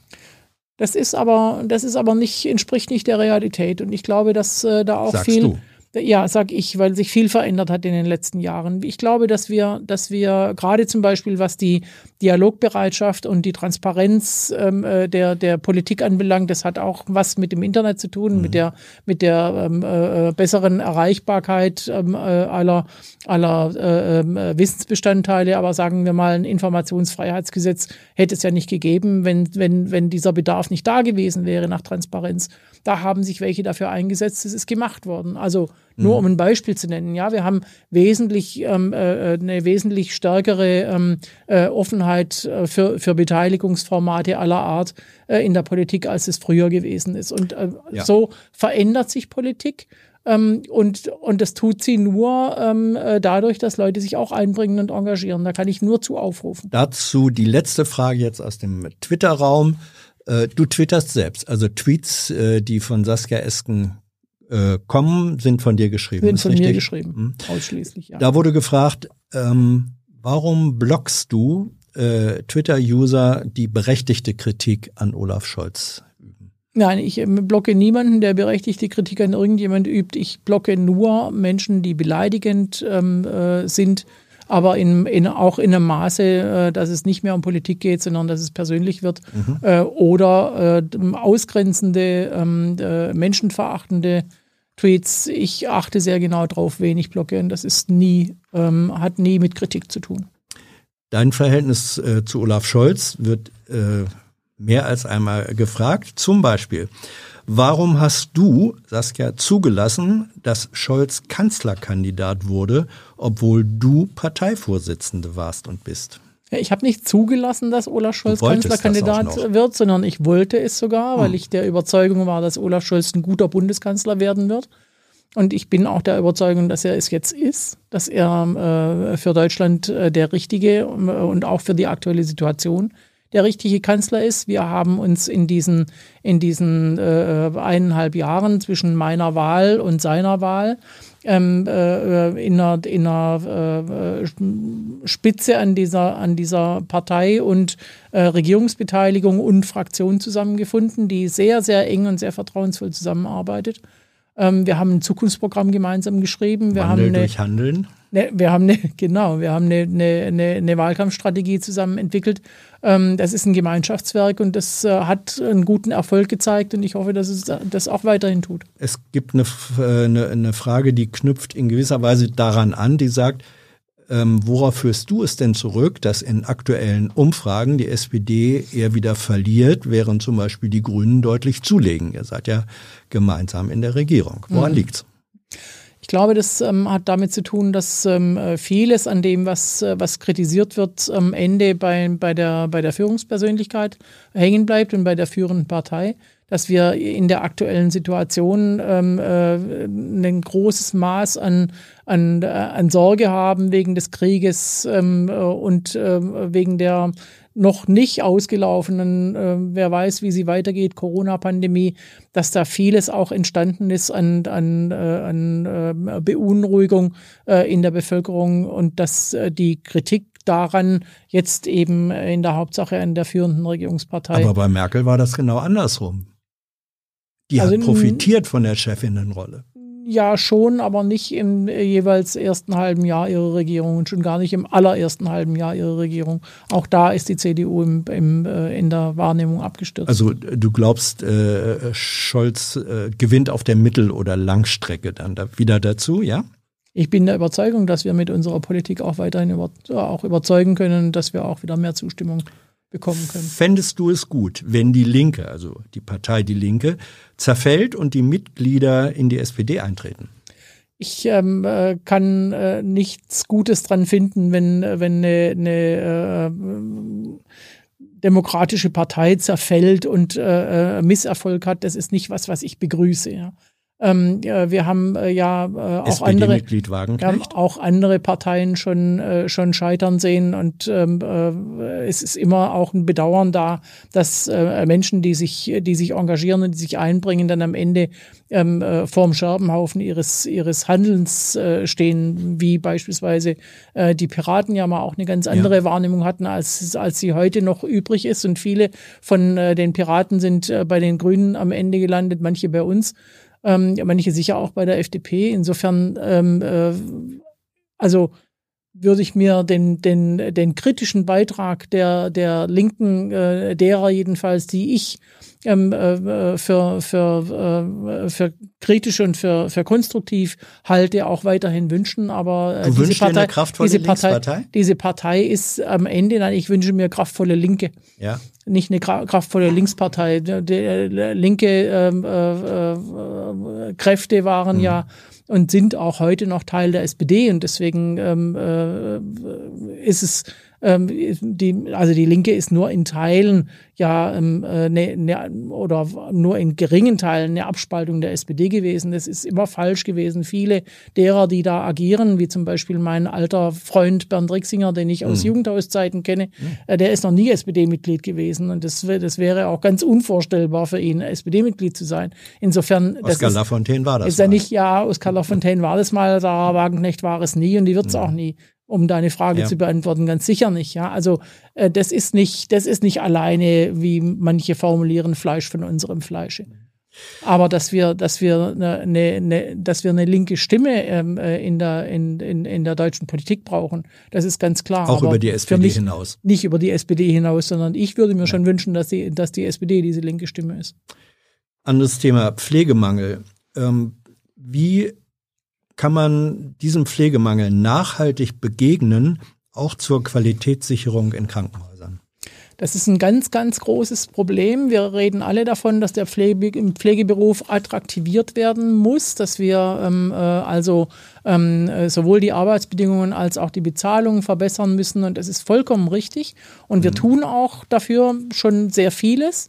Aber wir haben das große Problem, dass insgesamt zu wenig Menschen da sind ähm, die den, die den äh, Beruf erwählen wollen. Und dann kannst du aber jetzt sagen, wir haben zu wenig Pflegekräfte, wir haben zu wenig Polizeikräfte, wir haben zu wenig IT-Sicherheitsfachleute, wir haben zu wenig Lehrkräfte, zu wenig ErzieherInnen. Und ähm, äh, ich kann äh, noch eine Menge davon aufzählen. Und insofern haben wir die große Aufgabe vor uns liegen, jetzt insbesondere, weil auch der demografische Wandel ansteht, weil Brauchen viele. die nicht einfach mehr Geld? Nee, das ist nicht alleine mit Geld zu machen. Das aber ohne nicht, Geld doch auch nicht. Na, das, aber habe ich, ich habe mit Geld angefangen. Ich habe ja. gesagt, wir müssen den Beruf attraktivieren durch bessere Bezahlung und bessere Arbeitsbedingungen. Beides. Weil viele ja in der Pflege nicht Vollzeit arbeiten, weil sie sagen, das hält man gar nicht aus, weil es zu schwer ist. Also müssen die Arbeitsbedingungen verbessert werden, damit die alle Vollzeit arbeiten können, die es mal gelernt haben mhm. und nicht nur Teilzeit. Und auf der anderen Seite sind es aber insgesamt, äh, sind's insgesamt zu wenig Leute. Jetzt könnte man sagen, ja, bezahl die besser, dann, äh, dann äh, sind auch genug da. Aber es fehlen eben auch in anderen Berufen äh, Leute. Ich bin unbedingt dafür, Pflegekräfte besser zu bezahlen, ErzieherInnen besser zu bezahlen, Sozialarbeiter besser zu bezahlen, also all die sozialen Dienstberufe sozusagen. Und dennoch sind es insgesamt zu wenig Leute. Das heißt, wir werden Zuwanderung brauchen. Und das ist ein, ein wichtiges Projekt zum Beispiel dieser, dieser äh, Ampelregierung, die sich vorgenommen hat, eben äh, nicht nur Fachkräftezuwanderung zu ermöglichen, sondern auch Zuwanderung von Leuten mit Qualifikationspotenzial. Das heißt also auch Menschen auszubilden in den Berufen, die wir dringend brauchen. Soziale Frage, andere Baustelle, wird das 9-Euro-Ticket über die drei Monate hinaus verlängert. Was bräuchte es bis Ende August, damit das dauerhaft bleibt? Es wäre natürlich wünschenswert, dass wir, dass wir die, die Hürde äh, Preis ähm, auch im ÖPNV auch dauerhaft ähm, äh, senken können. Das wäre ehrlich gesagt noch wünschenswerter. Man müsste gar keinen, gar keinen Preis erheben, weil die, die Fahrkartenkontrollen äh, ja auch eine Menge Kosten ja. verursachen. Wahrscheinlich wären, sind die 9 Euro nicht mal kostendeckend. Das ist ja schon fast nur ein symbolischer Preis. Also vor allem, wenn echt in ganz Deutschland das gültig ist, wie es ja derzeit ist. Das ist aber, ähm, in, also in höchstem Maße nicht finanzierbar und schon gar nicht in Konkurrenz zu dem, was eigentlich auch not, notwendig wäre und warum viele ja auch das 9-Euro-Ticket äh, kritisieren und sagen, hättet ihr die Milliarden mal, die es kostet, mal besser in, die, in den Ausbau des Angebots gesteckt. Beides ist notwendig, ja. Ja, und jetzt passiert das, gar nichts. Wir müssen das, das kann man so nicht sagen. Wir haben die Regionalisierungsmittel bei den, bei den Ländern erhöht. Das heißt, wir, haben, wir stecken mehr Bundesgeld in den, in den, in den ÖPNV. Ähm, also gar nichts stimmt nicht. Und äh, das da muss eben jetzt auch, äh, das Geld muss jetzt entsprechend auch umgesetzt werden, eingesetzt werden. Haben wir übrigens die vergangenen zwei Jahre auch schon gemacht, weil Corona natürlich gerade die Busunternehmen, aber auch die Länder, die die Busunternehmen und den ÖPNV insgesamt finanzieren, auch Schiene, ähm, äh, äh natürlich ähm, heftig gebeutelt haben.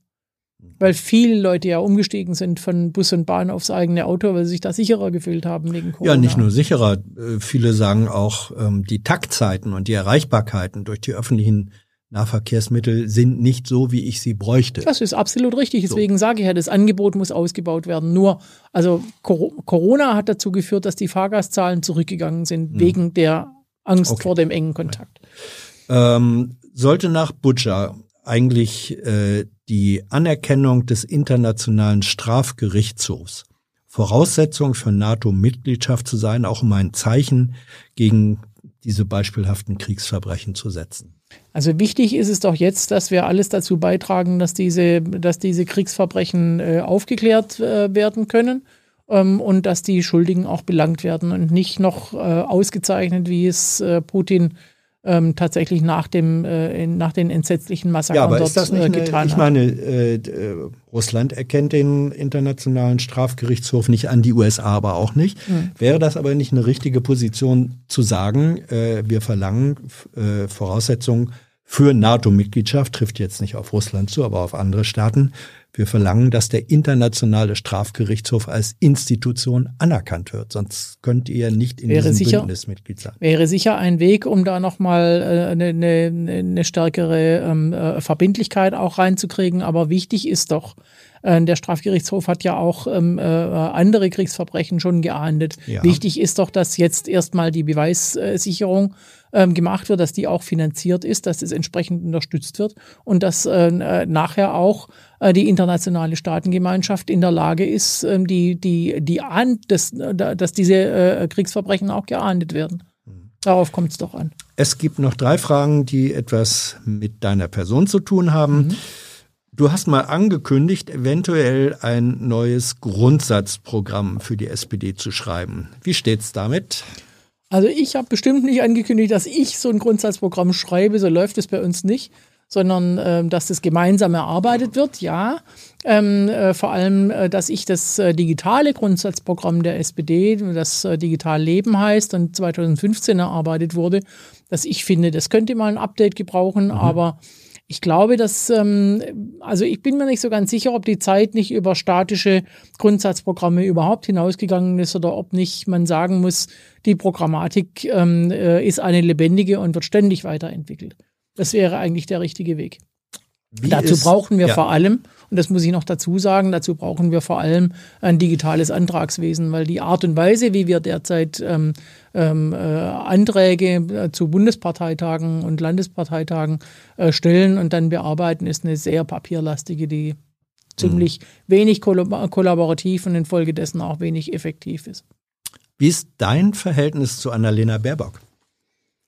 Also die äh, Außenministerin hat einen Job, äh, wo sie in, in den äh, überwiegenden äh, Zeiten ihrer Arbeit äh, in aller Welt unterwegs ist und nicht hier vor Ort. Ich bin ganz meistens äh, in Berlin oder manchmal in meinem Wahlkreis im Schwarzwald, da begegnen wir uns nicht. Ähm, aber bei regelmäßigen Gelegenheiten bei den Koalitionsausschüssen oder auch mal im Bundestag und wir haben ein gutes Verhältnis. Manche sagen ja, sie zeigt da, mehr klare Kante, wo man sie sich von Olaf Scholz, äh, Scholz wünschen würde? Annalena Baerbock hat einen, einen, äh, Kommunikationsstil und auch einen, auch einen äh, Stil als Außenministerin zu arbeiten, der, der, der überzeugt. Das kann man gar nicht anders sagen. Und ähm, sie macht einen äh, grandiosen Job. Und äh, um das anzuerkennen, muss ich aber keinen Vergleich mit anderen äh, wagen. Ich bin der Auffassung, unser Bundeskanzler ähm, hat gerade mit seiner, mit seiner besonnenen und vom Ende her denkenden und gleichzeitig entschlossenen ähm, Art, äh, die immer auch ähm, alle mit einbezieht, die einbezogen werden müssen. Das ist die Koalition, das sind in innenpolitischen Fragen die Bundesländer und die Kommunen, das sind in außenpolitischen Fragen die internationalen Partner, ähm, äh, der da ähm, äh, wirklich auch ähm, die notwendige die notwendige ähm, äh, äh, Sicherheit und äh, ähm, Orientierung ähm, der Bevölkerung bietet, äh, dass, wir, dass wir damit auch sehr, sehr gut vertreten sind als Regierungsschiff. Und die letzte Frage, Personalpolitik äh, in der SPD. Interessante Auffassungen und Aussagen zwischen Ministerinnen. Was hast du eigentlich gedacht, als du hörtest, dass die Verteidigungsministerin sagt, sie freue sich darauf, dass demnächst ähm, dann die Innenministerin Nancy Faeser Spitzenkandidatin in Hessen werden würde? Dazu hat die Innenministerin äh, Nancy Faeser schon alles gesagt, was notwendig ist. Ja, deswegen äh, frage ich ja auch nicht, was sie dazu gesagt hat, sondern was hast du als Parteivorsitzende gedacht und empfunden, als du das gehört hast? Weil das ist ja, wenn eine Verteidigungsministerin ihre Amtskollegin, die ganz frisch im Amt ist, sozusagen schon fast als bald nicht mehr daseind öffentlich äh, skizziert, das ist doch ein, äh, politisch nicht besonders klug. Nancy Faeser hat dazu alles gesagt, was gesagt werden Mich muss. interessiert oder uns interessiert, stehe was, dazu 100 Prozent. Was, was, hast du empfunden? Hast du gedacht, scheiße, warum macht Christine Lambrecht das jetzt? Oder was waren deine Gedanken? Ich glaube, ich habe dasselbe gedacht wie Nancy Faeser. Ja, die ja. sitzt ja jetzt nicht hier. Was hat die denn gedacht? Das musste sie selber fragen. Ja, deswegen frage ich ja dich. Wenn du sagst, ich habe dasselbe gedacht wie sie, ich frage jetzt deine. Also öffne bitte für einen kurzen Moment äh, uns deinen, dein Gedankenkabinett. Was war deine erste Reaktion, als du das gedacht hast? Es ist nicht Angelegenheit der einen Minister, über die Zukunft der anderen Ministerin zu spekulieren. Dankeschön. Saskia, vielen Dank für deine Zeit, deine Antworten. Danke für euer Interesse, eure Fragen und eure Unterstützung, ohne die, ihr wisst es, dieses Format nicht geben würde. Wer im vergangenen Monat dabei gewesen war, jetzt im Abspann. Bis zum nächsten Mal. Tschüss.